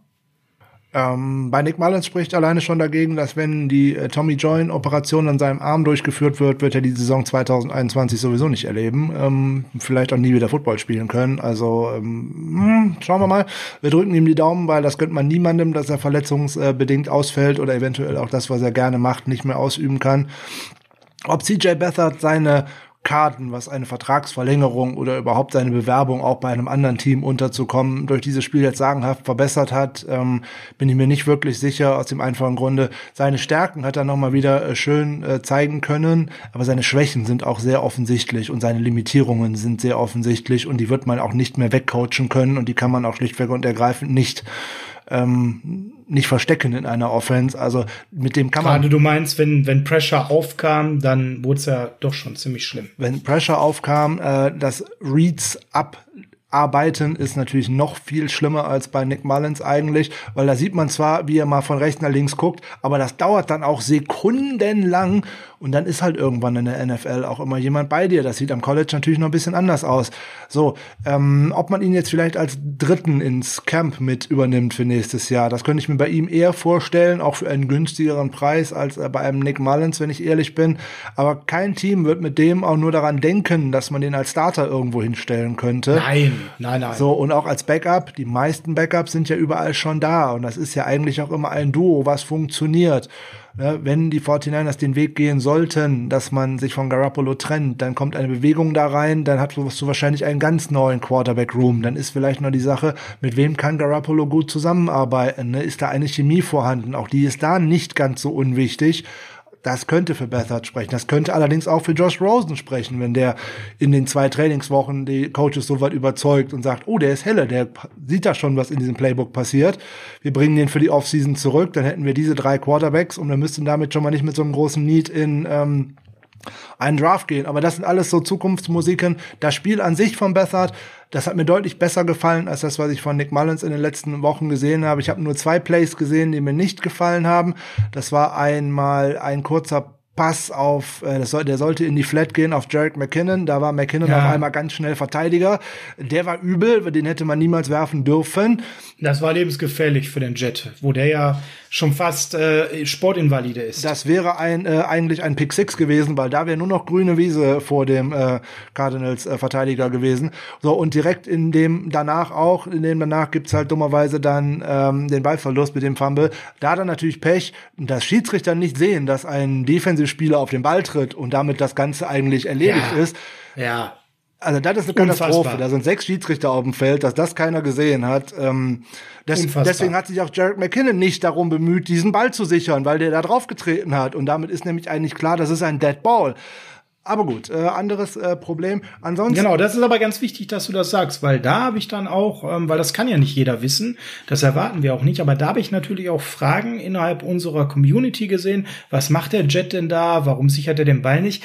Der Ball wurde mit dem Fuß gespielt, der ist tot in dem Moment. Das Play ist beendet. Ja? Und genau das ist halt an der Stelle eben nicht passiert weil die Schiedsrichter eine horrende Fehlentscheidung getroffen haben. Ja, und das ist dann auch nicht noch mal zu den, Ganz, ganz dumm, ja. Nochmal ganz kurz zum Thema Passing Pressure. Ohne Pressure hatte er ein sehr, sehr gutes ähm, Rating und äh, Grades von in den 80ern. Under Pressure hatte er dann plötzlich 29,1 und 29,9 und das Quarterback Rating sank auf 47,3.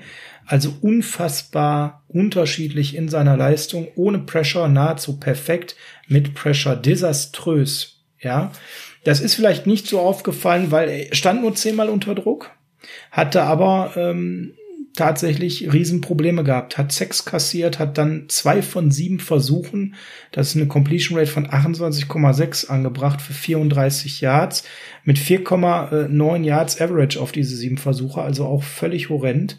Dreimal gesackt worden. Ähm, ja, da, das war nicht so schlimm, wie ich es gedacht habe, weil eigentlich schreit er nach mehr Sex, nach mehr Kuscheleinheiten von der gegnerischen Front vor.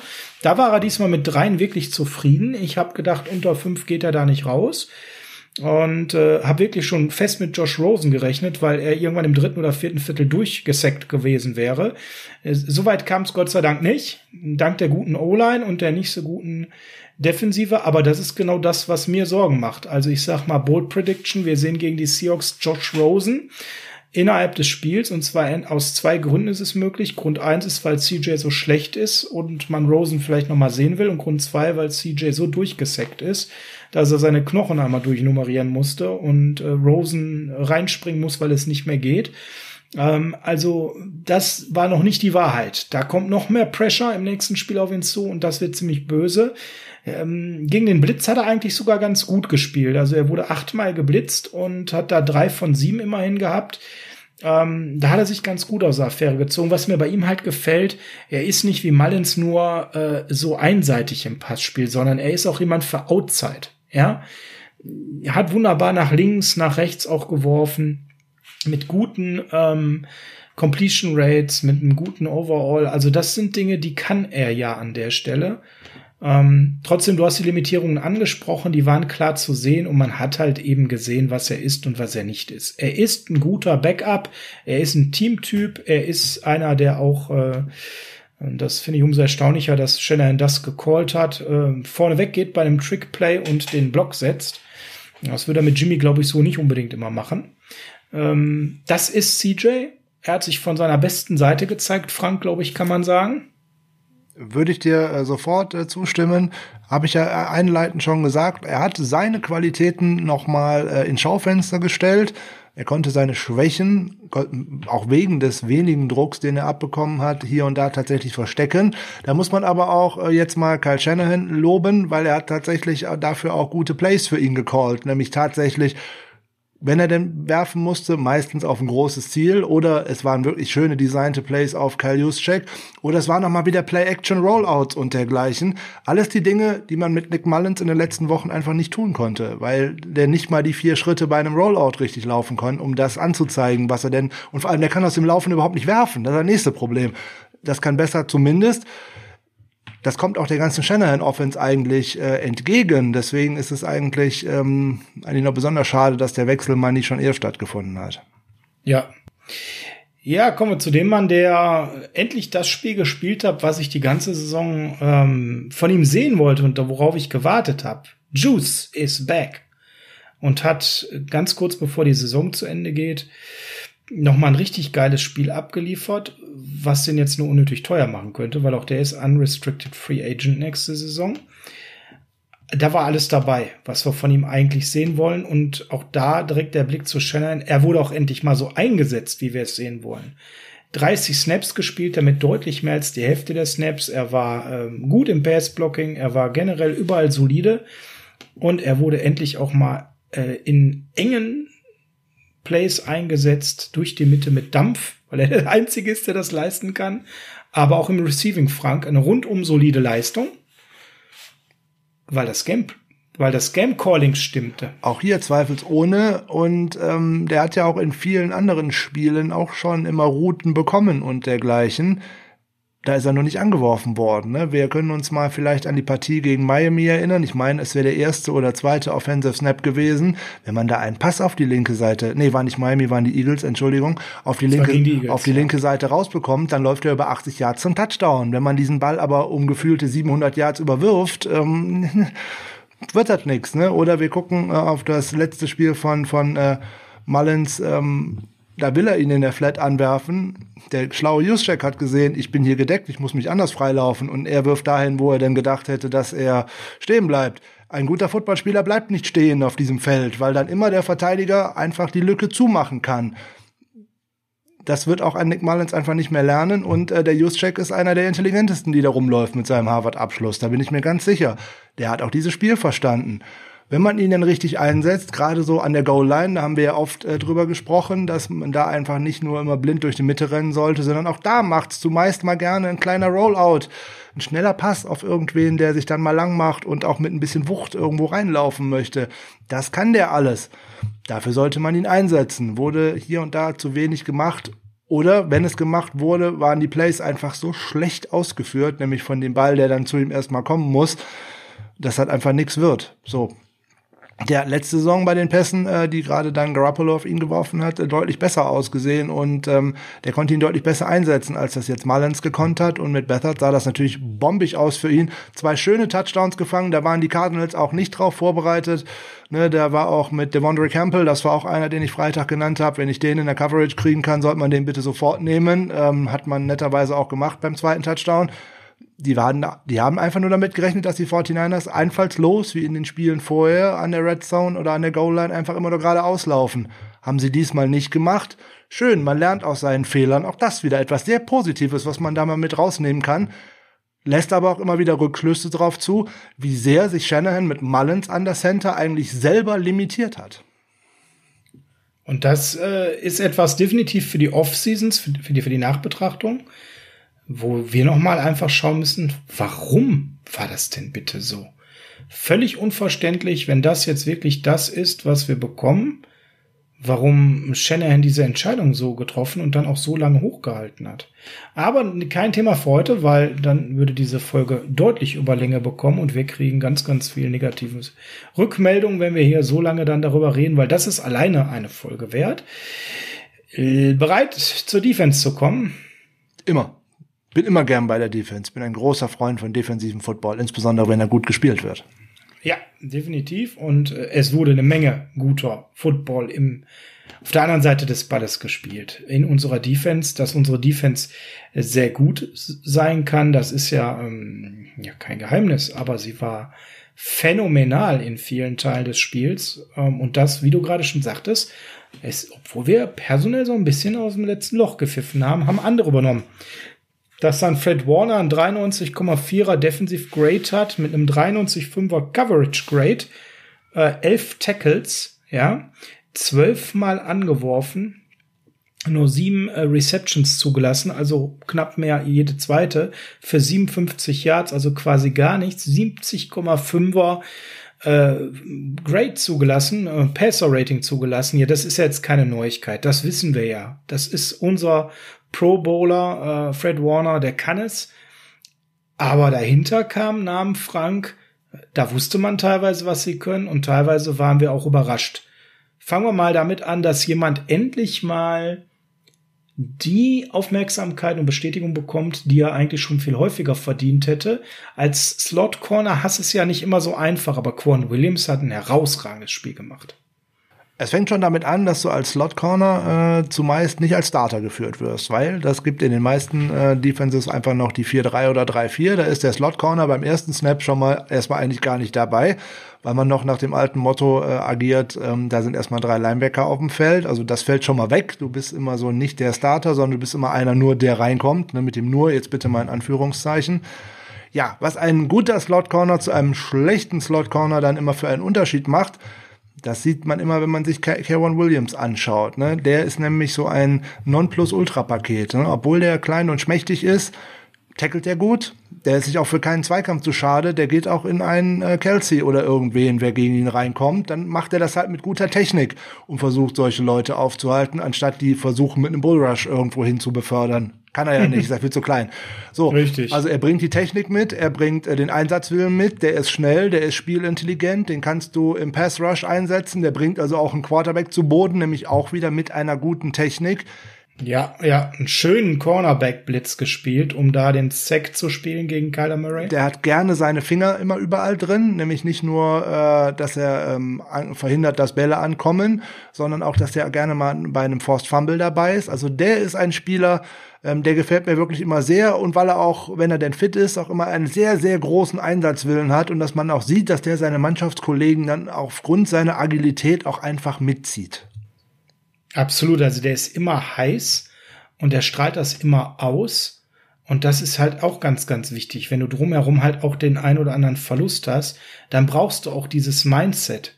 Ja, und er hat einen Sack gehabt, er hat einen Hurry gehabt, ähm, vier Stops und ein Forced Fumble, also ein geniales Spiel von ihm. Und äh, dann wacht das Internet plötzlich auf und hypt den, wo ich mir denke, Jungs, also das lieferte häufiger, also in der Form. Ne? Wie du schon sagst oder wie ich es auch am Anfang angedeutet habe, an der Stelle Slot Corner haben es schwer mit dem Thema Aufmerksamkeit und auch im Coverage war der richtig, richtig gut. Ja, der hat an der Stelle gerade mal ein Target gehabt, ja, das hat er zugelassen für drei Yards. Das ist auch nix. Also an der Stelle wirklich ein super Spiel von ihm. Herausragend. Für mich, für mich ein herausragendes Spiel. Ähm, wenn du dich zwischen Warner und Quan Williams und, äh, ähm, entscheiden müsstest, wer war für dich der Defensivspieler des Spiels? Ja, da fällt meine natürliche Wahl äh, auf, eine, auf eigentlich meine Lieblingsposition im Football. Das ist nämlich der Mike Linebacker, insbesondere weil er das Play zum Schluss noch mit dem abgefälschten Pass äh, gemacht hat. ja. äh, das ist äh, das Game-Saving Play für uns gewesen und äh, Warner spielt eine so überragende Saison. Ähm, es ist gemein, da jetzt eine Rangstufe reinzubringen, wer denn da jetzt wichtiger gewesen ist. Neben Warner und äh, Williams waren auch äh, zum Beispiel Witherspoon hat ein sehr gutes Spiel gemacht, Greenlaw hat gut gespielt, Moore hat gut gespielt. Da dann jetzt einen rauszupicken und sagt, der ist besonders gut. Wenn ich eine Wahl treffen muss, gehe ich mit Warner, weil da bin ich ein Fan von, nämlich von seinem ersten Snap und den habe ich bei BYU schon gut gefunden. Also, hm. mhm. ja. Einen Namen hast du nicht genannt. Einen Namen habe ich nicht genannt, okay. Habe ich, ich Jason Verrett nicht genannt. Ich fand auch Jason Verrett, also ich gehe mit Warner, ich würde auch mit Quan Williams gehen, die haben beide hervorragend gespielt. Ja, auch Moore, den du genannt hast, ein gutes Spiel. Äh, Verrett, ich fand den phänomenal gut. Kommt mir tatsächlich in der Betrachtung jetzt in den Statistiken ein bisschen zu schlecht weg. Ähm, hat sechs von zehn für, für 33 Yards zugelassen. Aber wen hat er die meiste Zeit gecovert, bitte? Die Andre Hopkins. So, und was hatte die Andre Hopkins am Ende auf der Kachel stehen? Nicht viel. Der hatte einen seiner gebrauchten Tage. Der war sehr angefressen. Das konnte man an seinem Gesichtsausdruck schön ablesen. Da freue ich mich immer drüber, weil dann weiß ich, dass der Gegenspieler ein gutes Spiel gemacht hat. So. Ja, der Andre Hopkins an der Stelle hat somit das schlechteste Spiel in dieser Saison gemacht. Das war sein schlechtestes Spiel. Wir reden über einen Top 3, 3 Wide Receiver. Ja. Und manche würden sagen, es gibt nicht mal eine Diskussion, ob er die Eins ist oder nicht. Ja. Und der wurde abgemeldet, wie ich es in dieser Saison noch nicht einmal gesehen habe, von Jason Verrett. Das hat mir jetzt zu wenig Liebe im Internet in den letzten Stunden seit dem Spiel bekommen. Da wird ganz viel Fred Warner und Kawan Williams abgehypt, zu Recht. Auch Akello Witherspoon in Teilen zurecht, weil die Interception sah natürlich äh, plakativ aus, die war prägnant, aber der hatte ja auch ein, zwei Plays dabei, die wieder haarsträubend waren. Akello-Plays halt, ja, wie ich es immer liebevoll nenne. Ja, den wollte man doch nach dem ersten Pass, den er zugelassen hat, wollte man ihn doch am liebsten schon wieder an der ersten Ra aufhängen. Also ich will dir gar nicht sagen, was durch äh, mich so durchgegangen ist an Gedanken, was ich mit Akello in dem Moment machen wollte, nach dem ersten Pass, den er dazugelassen hat, wo der arme Tavarius Moda Feuerwehr spielen musste, weil sonst wäre da direkt ein Touchdown gewesen. Ganz am Anfang des Spiels. Und das wäre ein, ein ganz, ganz bitteres Ding gewesen. Dann geht das geht das Spiel in eine ganz andere Richtung, ohne Wenn und Aber, weil dann hat auch Kyler Murray direkt ein Ziel. Äh, dann wird man wahrscheinlich eher versuchen, auch noch Hopkins auf die andere Seite zu bekommen, um den mal eher in ein Duell mit Witherspoon zu bekommen. Aber der hat sich schön aus dem Schopf, aus der eigenen Kacke rausgezogen und äh, hat auch ein sehr, sehr gutes Spiel abgeliefert, wie ich finde. Ist auch ein, Be ja, auch ein Bewerbungsvideo äh, für äh, nächste Saison. Ich habe gelesen, dass äh, Shanahan und er sich auch äh, letzte oder vorletzte Woche mal äh, zusammengesetzt haben und dass man da Dinge, die da wohl zwischen ihnen oder zwischen ihm und dem Coaching-Staff äh, stand, ausgeräumt hat und dass man sagt, alles, was in der Vergangenheit gewesen ist, zählt jetzt nicht mehr, sondern wir machen einen Neubeginn und das letzte Woche hat er ja auch schon sehr, sehr ordentlich gespielt. Das spricht da vielleicht auch für, dass man da eine psychologische Barriere einfach mal gelöst hat, wenn man sagt, hey, alles, was nicht gut gelaufen ist, das vergessen wir jetzt einfach mal. Konzentrier dich auf das Spiel, mach jetzt noch drei gute Spiele und dann sehen wir, was 2021 wird. Das scheint mir eine gute Herangehensweise zu sein, dass der Junge seinen Kopf frei hat. Und ähm, jetzt kann man ihn wieder bringen der hat halt Qualitäten. Ne? Der ist ja nicht umsonst mal in der dritten Runde von einem NFL-Draft ausgewählt worden. Ne? Ich sage immer so schön, äh, nur ein Prozent der Spieler vom College schaffen es überhaupt in die NFL. Nur 0,02 Prozent aller Highschool-Spieler schaffen es mal in die NFL, um sich das mal an Zahlen so ein bisschen zu verinnerlichen. Also wer da in der dritten Runde gepickt wird, der kann schon was. Wenn der das nicht auf den Rasen bringt, hat das oft mal eher mit Umständen und auch mit Dingen zu tun, die im psychologischen Bereich liegen. Witherspoon könnte natürlich auch, äh, wäre auch eine Möglichkeit für ihn, ne? vorausgesetzt Robert Saleh wird irgendwo tatsächlich Head Coach, könnte ich mir auch deutlich vorstellen, der nimmt ihn dahin mit, kann ich mir durchaus vorstellen. Ja, weil der ist eigentlich ein äh, Befürworter immer von ihm gewesen an der Stelle. Aber bei Witherspoon hast du immer diese Aussetzer. Und wenn die direkt am Anfang des Spiels sind und wie gesagt, Mo mal nicht da ist, dann ist es halt eben so, dann geht das Spiel vielleicht in eine ganz andere Richtung wegen einem Aussetzer von ihm. Aber wenn ich die Wahl hätte, ob ich mit ihm weitergehe in die nächste Saison oder mit einem Ken Webster oder ja, ja, den Stöhner musste ich abholen. Also das gehört einfach dazu. Oder auch ein Watte, Dante Johnson. Dann würde ich natürlich Akello schon auch lieber nehmen. Genau, Frank. Ja, jetzt hast du das Stöhn verkniffen. Jetzt ist eine wilde Sarogurkengrimasse daraus entstanden. Aber auch da kommen wir zu unseren General Manager Folgen, die wir genüsslich zelebrieren werden in der Offseason. Akello wirklich mit einem überdurchschnittlichen Spiel, aber da muss ich auch nochmal ganz klar sagen, da war auch so eine Diskussion in unserem Forum, ist er der Defensivspieler des Spiels? Wenn ich so einen Bock habe wie am Anfang, definitiv nein. Wenn ich gleichzeitig so Leute mit ihren Leistungen wie Quan Williams oder Fred Warner habe, die komplett fehlerfrei auf elitärstem Niveau gespielt haben. Es war ein überdurchschnittlich gutes Spiel. Ähm, die Böcke, da müssen wir mit ihm leben, wenn er dabei ist. Drake Greenlaw hast du genannt, ebenfalls ein sehr, sehr gutes Spiel gemacht. Ja, einzige, was man ihm äh, tatsächlich ankreiden könnte, wäre ein Miss Tackle. Deswegen ist er in den Grades ein bisschen abgerutscht. Aber ansonsten ist er jetzt in den letzten zwei, drei Wochen wieder da, wo wir ihn aus 2019 her hatten. Nämlich, er ist wieder ein selbstbewusster Spieler, ein Spieler, der Plays macht. Nicht ein Spieler, der nur hinterherläuft, sondern ein Spieler, der wieder aktiv Plays macht. Dem hat das auch tatsächlich gut getan, glaube ich, dass äh, Warner einmal kurz äh, raus musste in einer Partie. Ich glaube, es war gegen die Bills, äh, wo er raus ja, genau. musste, wo er dann in der, zwei, in der äh, zweiten Hälfte dann tatsächlich auch die Plays callen musste als Mike. Und äh, ich glaube, da ist sein Selbstbewusstsein wieder gewachsen. Der ist wieder da, der hat auch dieses, diesen Sophomore-Slump, dass so die zweite Saison in der NFL ein bisschen ach, so ein bisschen nicht ganz greifbar ist, nicht gut, nicht schlecht hinter sich gelassen, sondern der ist wieder da, wo man ihn haben möchte. Der ist giftig, der ist gut in der Coverage, der ist aggressiv in den Zweikämpfen, der ist viel unterwegs, weil wenn man nur noch zwei Linebacker auf dem Feld hat, brauchst du dir die Sideline-to-Sideline-Linebacker, die da einfach richtig abgehen. Da ist Warner die klare Nummer eins und er ist noch derjenige, der dahinter aufräumt und der auch die Run-Lanes schließt. Der ist mir hundertmal lieber als Quan Alexander auf dem Platz ohne Wenn und Aber. Ich bin da mit unserem, diesen beiden Linebackern bin ich total zufrieden. Da muss man in der Offseason nur schauen, dass man entweder einen draftet oder einen günstigen dahinter holt als Absicherung und dann ist man da auf der Position einfach safe auch für 2021. Quan Alexander noch als äh, Seitnote äh, Achillessehnenriss, Saison vorbei. Äh, tragisch natürlich, weil da haben wir ihm natürlich alles Gute gewünscht. Nicht nur, weil wir dadurch einen besseren Pick bekommen würden für ihn in der Compensatory, der jetzt natürlich auch ein Jahr nach hinten rutscht. Nein, sondern einfach, weil wir dem Menschen ja auch alles Gute gewünscht haben. Aber es hat sich leider bestätigt, dass er verletzungsanfällig ist. Wird den Saints da also bei ihrem Titelpush nicht helfen können.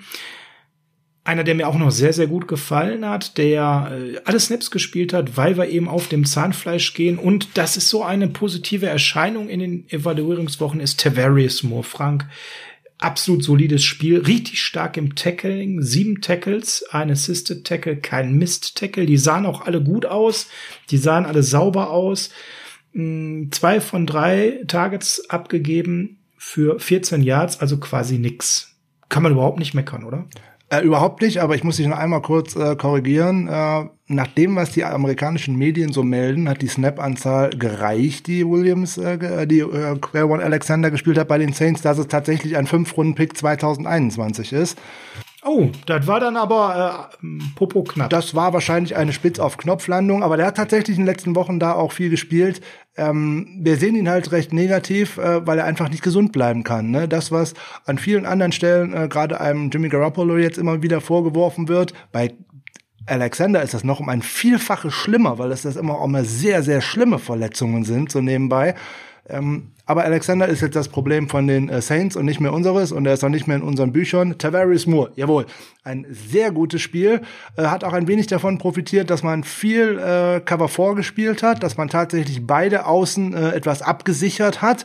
Ähm, da hat ein anderer etwas gezeigt, über den wir gleich auch noch wieder sprechen müssen. Aber Moore hatte sehr gute Winkel, er war sehr gut unterwegs.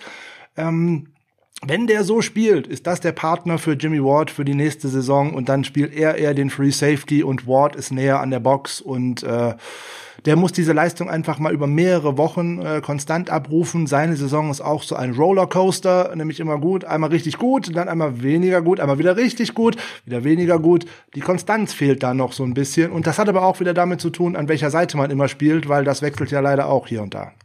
Ja, und ich glaube, äh, neben Jimmy wird da mehr Konstanz reinkommen, die wir von Marcel Harris äh, auch nicht sehen. Ne? Der war jetzt relativ gut im Tackling. Sieben Tackles, alle sauber, drei Stops hingelegt, das waren so die Highlights, aber puh, in Coverage hat er ordentlich Separation zugelassen, immer wieder. War zu spät dran. Ah, und er lernt uh. einfach nicht. Er ist die, nee. Ab, er ist die Absicherung für einen Cornerback, der ein aggressives Play machen soll. Der hat das gleiche verdammte Play wie in Woche 1 gefressen, weil er einfach einen falschen Winkel genommen hat, zu weit vorne steht, ähm, weil er einfach kein Gespür dafür hat, wo er stehen muss. Und das kannst du einem Spieler einfach nicht beibringen. Der ist gut um die Line of Scrimmage tief in der Box, aber in Coverage kannst du den einfach nicht gebrauchen und das ist in der heutigen NFL einfach ein Todesurteil. Ja, ich glaube, damit haben wir zu Marcel Harris auch schon alles gesagt. Wer hat noch viele Snaps gesehen und ähm, Alex Barrett. Ich schimpfe immer auf Alex Barrett, aber der hat ein ja, gutes Spiel gemacht. Er hat ein richtig gutes Spiel gemacht, aber der hat gar nicht so viele Snaps gesehen, nicht mal die Hälfte. Aber der ich war gut. Ja, der war gut. Gut, dann ziehen wir das vor. Ich habe mir für gleich aufgespart.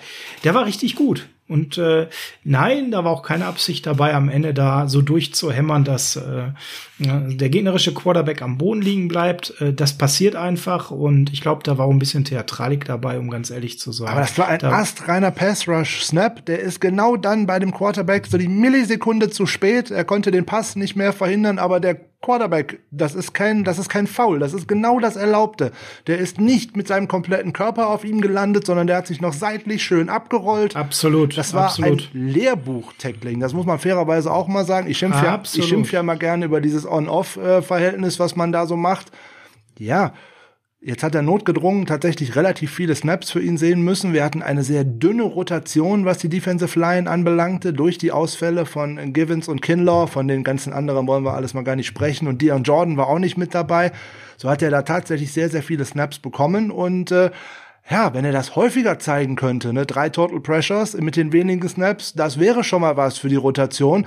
Es ist aber leider das erste Spiel, wo er damit mal so aufgefallen ist. In den Spielen davor sah das nämlich eigentlich immer nach einer Stat-Null-Line aus. Da ist mal, wenn da irgendwo was aufgetaucht ist, meistens unter der Rubrik Miss Tackles. Stat Null-Line ist ein schönes Stichwort. Da sind wir dann bei Eric Armstead nach dem herausragenden letzten Spiel. Das war dann wieder so ein Armstead-Spiel, wo er wieder die Double Teams äh, gegen sich hatte, wo er wieder sich aufgerieben hat. Das ist bezeichnend für die gesamte Saison. Zwei Tackles, zwei Assisted, ja. Ein Pressure, Stops. ein Hurry, das ist, äh, ja, genau, ist genau das, wie du gesagt hast. Der Gegner hat sich auf ihn eingestellt, hat ihn sozusagen aus dem Spiel herausgenommen, hat um ihn herum geschemt und dann, jo, dann kommt da so eine Deadline bei raus. Ein solides Spiel, aber halt nicht das, was man von ihm erwartet. Er müsste halt, ähm, ja, er müsste mehr Zahlen bringen, aber die haben ja andere um ihn herum geliefert und deswegen ähm, ja auch dank seiner Leistung, auch dank ne? seiner Leistung, er das eben wird die dann auch immer Leute vergessen. bindet, ne? Genau. Und da kriegt er zu wenig Liebe. Deswegen habe ich äh, das letzte Spiel sehr viel abgefeiert. Carrie Hyder auch ein solides Spiel in Coverage allerdings. Oh, da hat er auch mal nicht ganz so gut ausgesehen, aber am Ende des Tages ein solides Spiel von ihm. Und ja gut, äh, Defensive, ja, Def- Hyder Defensive hat, Liner in Coverage, das ist äh, ne? ja, das ist schwierig, aber hat wieder einen, einen Sack, hat damit noch mal seine 8,5 Bestleistung verbessert, wird noch mal 8,5, teurer. Ja, neue Ja, neue wird. Mhm. Karrierebestleistung, höchstwahrscheinlich, ja. und ist damit sicherlich weg. Ähm, wenn wir gucken, wer noch nennenswert Snaps bekommen hat, DJ Jones, ja, das war noch okay, aber da müssen wir mal uns über die Leistung von Kentavious Street und Jordan Willis unterhalten. Die haben beide auch in den 50er Snaps bekommen und beide mit schlechten Leistungen. Äh, Jordan Willis ein absoluter Non-Faktor, einfach völlig verschenkt auf dem Feld. Ähm, da sieht man leider auch die Limitierung, die er mitbringt. Das ist nämlich nur Speed und keinerlei Technik, insbesondere keinerlei Handtechnik. Wie will der außer dem Speed kann der an dem Tackle nicht vorbeikommen. Wenn der Tackle an ihm dran ist, ist das Play für ihn ver- beendet. Der kann einfach nicht aus diesem Block heraus. Das ist so, als ob der Tackle Patex an den Finger hätte. Der kommt nicht mehr weg. Der kann nichts machen. Der hat keinen einzigen Move. Der hat keinen Swim-Move. Nix. Gar nichts. Erinnert mich immer so ein bisschen, wenn du bei ihm redest, äh, über Ross Dwelly. Ne? Nur, dass der nicht den Speed hat, aber so ein bisschen der Ross Dwelly der Defense. Keine Technik, nix. Keine Handtechnik. Null. Ja, Ja. genau. Es ist äh, da, das, zu, Keine Handtechnik, du darfst gehen. das, das zu sehen, das äh, tut einfach weh in Anführungszeichen, weil äh, wenn man dem Es könnte ja so einfach sein, weil es geht doch ja auch nicht um, um, um schwierige Techniken. Und mir geht es nicht im Kopf, dass man einem erwachsenen Mann, der einigermaßen eins plus eins rechnen kann, so zwei, drei einfache Handtechniken nicht beibringen kann, aber man sieht gar nichts. Wenn der nicht einfach an demjenigen vorbeikommt, dann ist das Play für den beendet. Und in diesem Spiel war es genauso. Jedes Play wurde dadurch beendet, dass er nicht überpowern konnte. Furchtbar. Kentavious Street nicht besser. Ganz im Gegenteil. äh, über Cantabria Street habe ich mir ja schon oft au- ausgelassen. Ähm, das Ja, dann lassen wir das an das der ist ein Stelle. absoluter Non-Faktor nochmal. Das ist auch gut für die Evaluierung. Ganz einfach. Da kann ich nicht drauf bauen. Ne? Den kann ich nicht als Nose-Tackle einsetzen. Dafür ist er nicht schwer genug. Den kann ich nicht als Three-Technik einsetzen. Da ist er nicht beweglich genug für. Und der bringt ja auch nichts für den Pass-Rush mit. Verschenkt. Am Ende, am Ende bringt er gar nichts mit. Worüber wir reden können, ist nennenswerte Snaps für. Worüber wir reden können an der Stelle ist noch nennenswerte Snaps für Darian Daniels.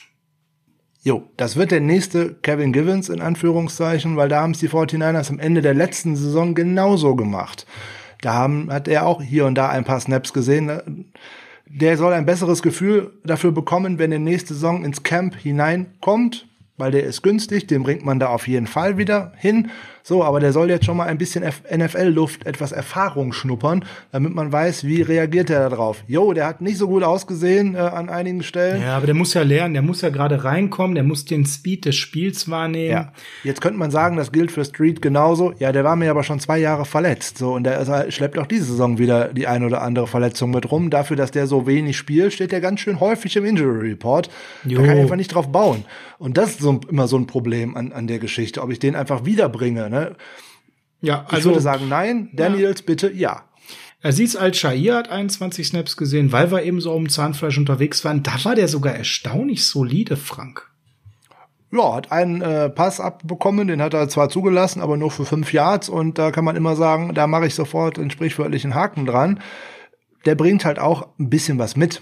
Der kann ja einiges, ne? Der war an, an der Uni war der ein absolutes Tackle-Monster bei FAU.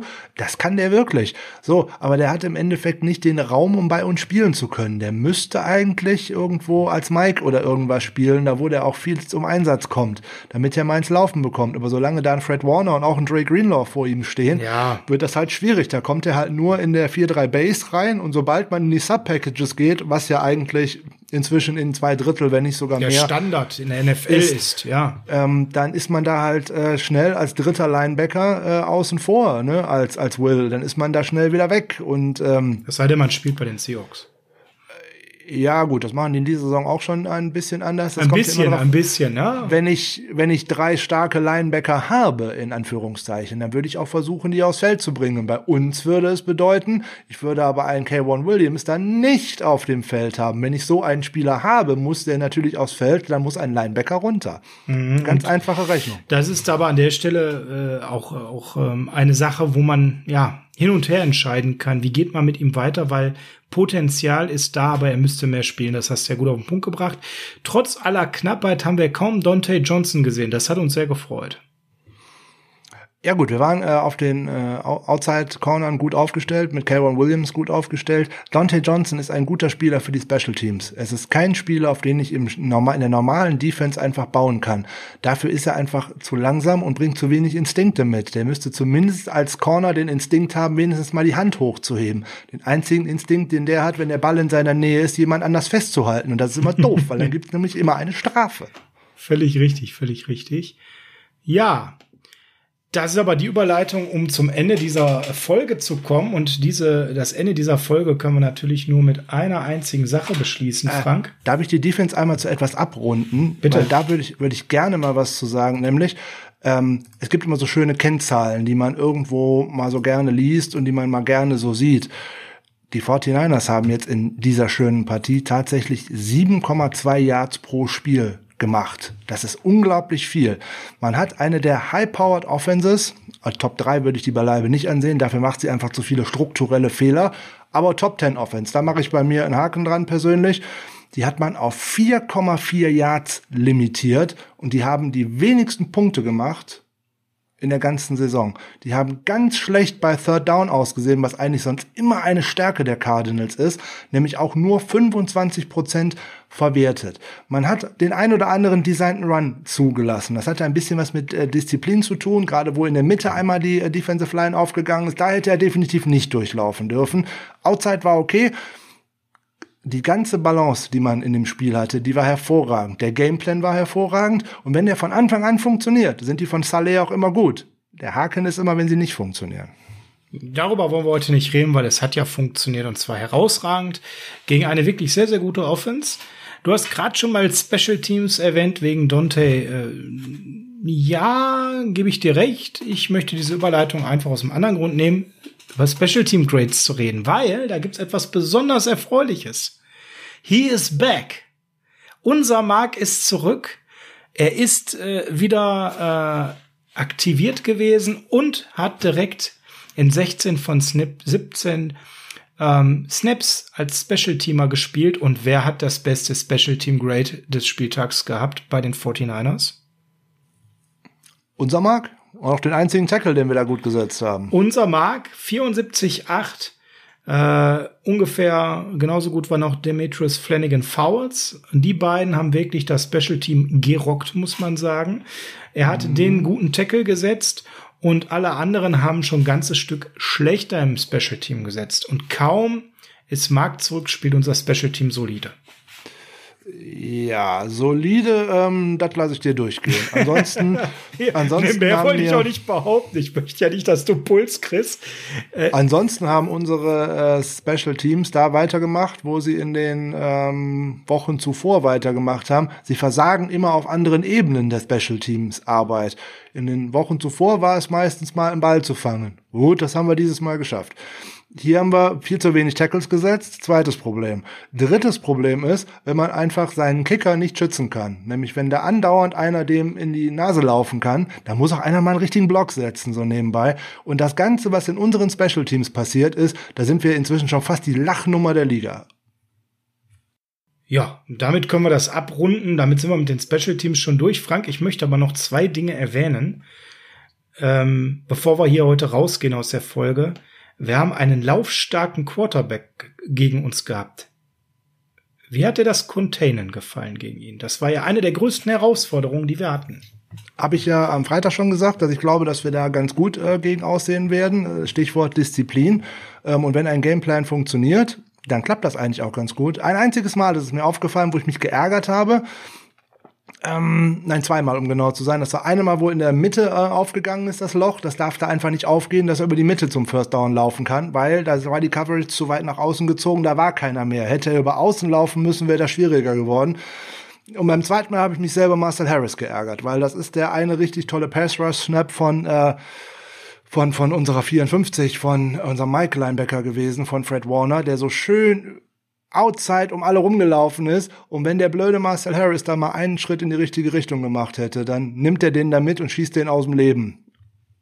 Aber da, da hat er einfach nicht die Spielintelligenz, den einen Schritt nach vorne zu machen. Da macht er zwei nach hinten, wo er schon sieht, der Quarterback läuft. Und deswegen konnte der gute Kyler Murray auch von da nochmal über außen zum First Down laufen. Weil das Container auf der anderen Seite wäre da Marcel Harris gewesen. Spricht nicht für die Spielintelligenz. Ansonsten fand ich das, dass wir das sehr gut gemacht haben habe ich ja schon gesagt, die Offensive Line, äh, die Defensive Line hat sich da in den letzten Wochen äh, sehr verbessert gegen äh, Quarterbacks, um die dort tatsächlich in der Pocket zu halten. Wie gesagt, bis auf ein, zwei kleine Szenen, aber die kannst du bei so einem guten Spieler auch eigentlich dann nicht mehr weghalten, insbesondere wenn der so viele Waffen da rumlaufen hat. Da musst du ja auch wirklich viele Spieler in die Coverage bringen. Und von daher wirklich eine sehr ordentliche Leistung. Absolut. Und äh, ja, auch dieses Physische, das war ganz, ganz wichtig. Das hat Kyler auch richtig abgenervt, das hat man gemerkt. Und als letzte Anmerkung, ich möchte es einfach nochmal hervorheben, möchte ich diesen ähm, Mentalitätsboost George Kittle einfach nochmal herausstellen, anhand von zwei Sachen, die ich herausgesucht hat. Kyle Shanahan hat nach dem Spiel im Interview nämlich über seine Leadership gesprochen, hat gesagt, ähm, das auf dem Feld, das sieht ja jeder. Er ist ein sehr guter Spieler, er ist toll im Run-Game, äh, was das Blocken angeht und auch im Passing-Game. Ähm, es ist aber mit ihm schon ganz anders im Training. Wenn er dabei ist, dann hat das einen Effekt auf das gesamte Team. Und das ist ähnlich wie mit Debo Samuel, wenn der da ist. Das ganze Team ist eben anders drauf, wenn wir dann in der Practice sind. Ja, und es fehlen ja momentan ein paar Spieler, die diesen Effekt im Training haben. Auch Jimmy hat er da übrigens genannt. Also so die Leader, die schon im Training mehr Zug reinbringen, mehr Spirit reinbringen. Und da war es eben wichtig, dass einer dieser Guys eben zurückkommt, um diese Inspiration für die Jungs zu sein. Und warum das gerade jetzt so wichtig war, das hat der CJ ganz gut beschrieben, weil er sagte, ist einfach auch sehr, sehr hart, was jetzt die letzten Tage halt so abgegangen ist. Ne? Man war jetzt über Weihnachten weg von zu Hause. Die meisten der Jungs hatten anders, als wir es vielleicht angenommen haben, an Weihnachten keinen persönlichen Kontakt zur Familie, sondern nur online, haben da halt eben die Weihnachtstage ohne ihre Familien verbracht. Und ähm, das ist halt auch eine Sache, die enorm auf die Stimmung drücken kann. Und dann war es eben umso wichtiger, so ein Locker-Room-Guy, so einen emotionalen Leader wie George Kittle zurückzuhaben, wo er ganz klar sagt, der Junge ist genial. Wir sind aus den Playoffs raus. Es gibt überhaupt gar keinen Grund, dass der sein Comeback feiert. Ja, der könnte schon Urlaub machen aber der hat so hart gearbeitet, um zurückzukommen. Und er wollte unbedingt zurückkommen, um uns noch mal was zu geben in der absolut bescheidenen Situation, in der wir sind. Und ich konnte es gar nicht erwarten, dass er wieder zurück war. Und ähm, das hat einen unheimlichen moralischen Effekt auf die Mannschaft gehabt. Ich glaube, das zeigt noch mal an der Stelle, dass es bei ähm, George Kittle natürlich auch ums Sportliche ging, aber dass der einfach auch noch mal ganz andere Dinge mitgebracht hat durch sein Comeback, was eben vor allem zwischen den Ohren sich ausgewirkt hat. Man darf auch noch etwas nicht unterschätzen. Jetzt werden viele sagen, so ein Mist, jetzt hat man noch ein Spiel gewonnen, was man nicht hätte gewinnen müssen. Ähm, man hat jetzt noch vielleicht eine Draft-Position oder zwei verloren. Diese Draft-Position, ob ich jetzt an 10 oder an 15 drafte, das ist völlig egal. Mit einem positiven Gefühl aus dieser Saison rauszugehen, einem Konkurrenten, der einen am ersten Spieltag als hat hier und da dumm aussehen lassen, da so ein Bein zu stellen, dass die vielleicht nicht in die Playoffs kommen, jetzt tatsächlich vielleicht sogar noch die Seahawks ein wenig ärgern zu können, das ist viel mehr wert als ein ein Pick weiter oben, weiter unten, diese Mentalität, die dieses Team vorgibt, diesen Kampfeswillen, die diesem Team vorgibt, den nimmst du mit in die Offseason. Wärst du jetzt mit diesen beiden Niederlagen, jetzt mal Cardinals und Seahawks eingerechnet, wärst du da jetzt mit fünf Niederlagen in Serie in die Offseason reingegangen? Ja, um Gottes Willen, da muss aber schon einen schönen Zirkus veranstalten, um dieses Team überhaupt erstmal aufzubauen. Nimmst du jetzt zwei Siege mit oder zumindest einen Sieg und ein gutes Spiel gegen die Seahawks, hast du da ein ganz anderes Fundament liegen, als mit fünf Niederlagen. Gerade was so in den Köpfen der Spieler so stattfindet. Und genau da musste man hin. Denkt alle zurück an die fünf Spiele, die Jimmy Garoppolo gewonnen hat zum Ende einer Saison. Da sah die O-Line und das Team und dergleichen auch scheiße aus oder richtig schlecht aus. Wie ist dieses Team in die Offseason geflogen? Was war da über eine Stimmung vor dem Team? So eine Stimmung braucht man jetzt wieder. Ja, und ganz entscheidend ist ja auch an der Stelle, wir wollen ja ähm, an der Stelle ja auch ähm, mit einigen Spielern verlängern. Und wir haben wenig Salary. Das haben wir jetzt oft genug betont. Und dementsprechend ist das ja auch vielleicht ganz schön, wenn man hier noch mal gute Spiele hat, obwohl immer noch ein, zwei Keyplayer fehlen, um klar zu machen. Ein, zwei ist gut. Ja, ja. Alleine Jimmy und Bosa zurück wäre ja schon ein unheimlicher Schub. Aber so kann man vielleicht bei dem einen oder anderen Spieler sagen, ja, du, die letzte Million können wir dir nicht zahlen, aber wir waren im Super Bowl und wir haben ja immer wieder in der Saison danach, trotz aller Verletzungen, gezeigt, was für ein Potenzial in dieser Truppe steckt. Mit uns kannst du gewinnen, auch wenn die Jets 1,5 Millionen Dollar pro Jahr mehr bieten. Zum Beispiel. Auch, auch nochmal ein wichtiger Aspekt. Frank, Zum Beispiel. ich würde mit einer wunderschönen Nachricht diese Folge gerne beschließen. Wenn du eine hast, dann bitte raus damit. Hoffentlich erfreut sie mich auch. Ich glaube schon. Ich meine, du wirst es wissen. Frank Gore hat die 16.000 Rushing Yards in seiner Karriere geschafft. Und damit hat er so Leute eingeholt oder beziehungsweise äh, die auch, die es auch erreicht haben. Ähm, er sie. Das sind so Leute wie Walter Payton oder Emmett Smith. Das ist ähm, fantastisch. Das sind nämlich die einzigen Spieler, die bisher in der Historie der NFL diese Marke erreicht haben. Also der alte Mann hat auf seiner Karriere Zielgeraden im ganz dollen Spätherbst, vielleicht auch Frühwinter, nochmal eine ganz beeindruckende Marke geschafft. Und auch wenn er gerade nicht unser Trikot trägt, ist er ein 49er. Wenn es nach äh, unserem Frank gegangen wäre, ähm, der wäre nie von uns weggegangen. Der spricht bei jedem Team davon, dass er jetzt alles für das Team geben wird. Das war bei den Bills, das war bei den Dolphins, jetzt bei den Jets war das so. Aber dass er im Herzen immer ein 49er bleiben wird und auch dort äh, retiren möchte. Keine Ahnung, ob das in dieser Offseason schon ansteht oder ob der ewige Frank noch ein Jahr dranhängt. Das weiß man alles nicht so genau. Ähm, von seiner Einstellung her, da könnten sich viele, viele junge Spieler einen abschneiden denn das ist ein ruhiger Vertreter, der immer Leistung bringt und der sich nicht selbst in den Mittelpunkt stellt und der ein ausgezeichnetes Vorbild für die Community ist, der ein ausgezeichnetes Vorbild für seine Mitspieler ist, der seine Mitspieler anleitet. Carlos Hyde hat noch vor wenigen Wochen im Interview gesagt, dass er in seinen ersten Jahren so viel auch von äh, Frank Gore äh, gelernt hat und, und, und den kann man nur loben, den kann man nur lieb haben, den mögen, glaube ich, auch alle, den kann man gar nicht als schlecht ansehen. Absolut. Und äh, alles, was du sagst, ist richtig. Und ich würde es um eine Facette ergänzen. Frank Gore war bei weitem nicht der talentierteste Running Back damals, als er in die NFL kam. Der Mann hat sich alles hart erarbeitet, der hat jedes Feedback aufgesogen, der hat jeden Tag war er einer der ersten, der morgens kam und einer letzten, der gegangen ist, ein Arbeitstier vor dem Herrn, der sich für nichts zu schade war.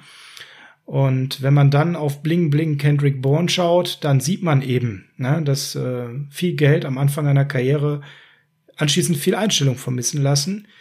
Frank Gore müsste Können. finanziell seit Jahren schon nicht mehr spielen, aber er macht es zur Liebe des Spiels und hat hier gerade sich wieder ein Stück mehr seines Denkmals erbaut.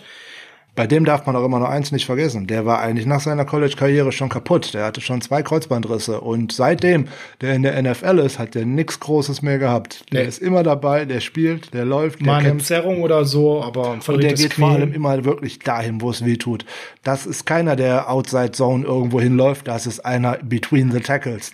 Da, wo es scheppert. Ja, da, wo es scheppert und da steht er dann auch drauf. Frank, wir sind soweit. Schmeiß uns raus ja, jetzt müssen wir nicht nur sagen, schmeiß uns raus für heute, sondern eigentlich auch für dieses Jahr. Denn es ist schon soweit, ne? Ihr hört die Folge am 29.12. Das Jahr 2020 ist rum.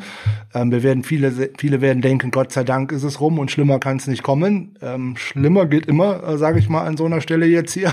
Also man kann hoffen, dass es in ein besseres Jahr 2021 geht. Also Sascha und ich, wir wünschen euch von Herzen einen guten Übergang in ein tolles Jahr 2021. Viel Gesundheit, hoffentlich eine Rückkehr in eine Normalität, zumindest schrittweise. Dann wäre uns ja allen geholfen, gerade auch sportlich für die 49ers vielleicht ein erfolgreicheres Jahr, als es jetzt dieses Jahr gewesen ist. Man kann wieder mit vielen guten Vorsätzen in ein so ein Jahr reingehen. Ähm, der schönste Vorsatz ist eigentlich, glaube ich, dass man mit den Menschen um sich herum und in allen anderen einfach gut umgeht. Alles andere wirft man sowieso über den Haufen. Geht mit den Menschen so um, wie ihr möchtet, dass die Menschen mit euch umgehen. Und schon ist vielen Menschen einfach damit geholfen. Das ist nämlich ein großer Schritt, den wir alle mal gehen sollten. Nicht immer sofort immer auf 180 gehen, sondern immer erst mal sagen, hm, wie würde ich mich denn jetzt hier verhalten oder wie möchte ich denn jetzt eigentlich, dass jemand mit mir umgeht an einer solchen Stelle? Und äh, man kann auch gerne mal immer Guten Morgen sagen und vielen Dank, wenn man nur Brötchen holt. Auch das vergessen schon viele Menschen. Und da macht man es vielen auch in einem Tag mit angenehmer.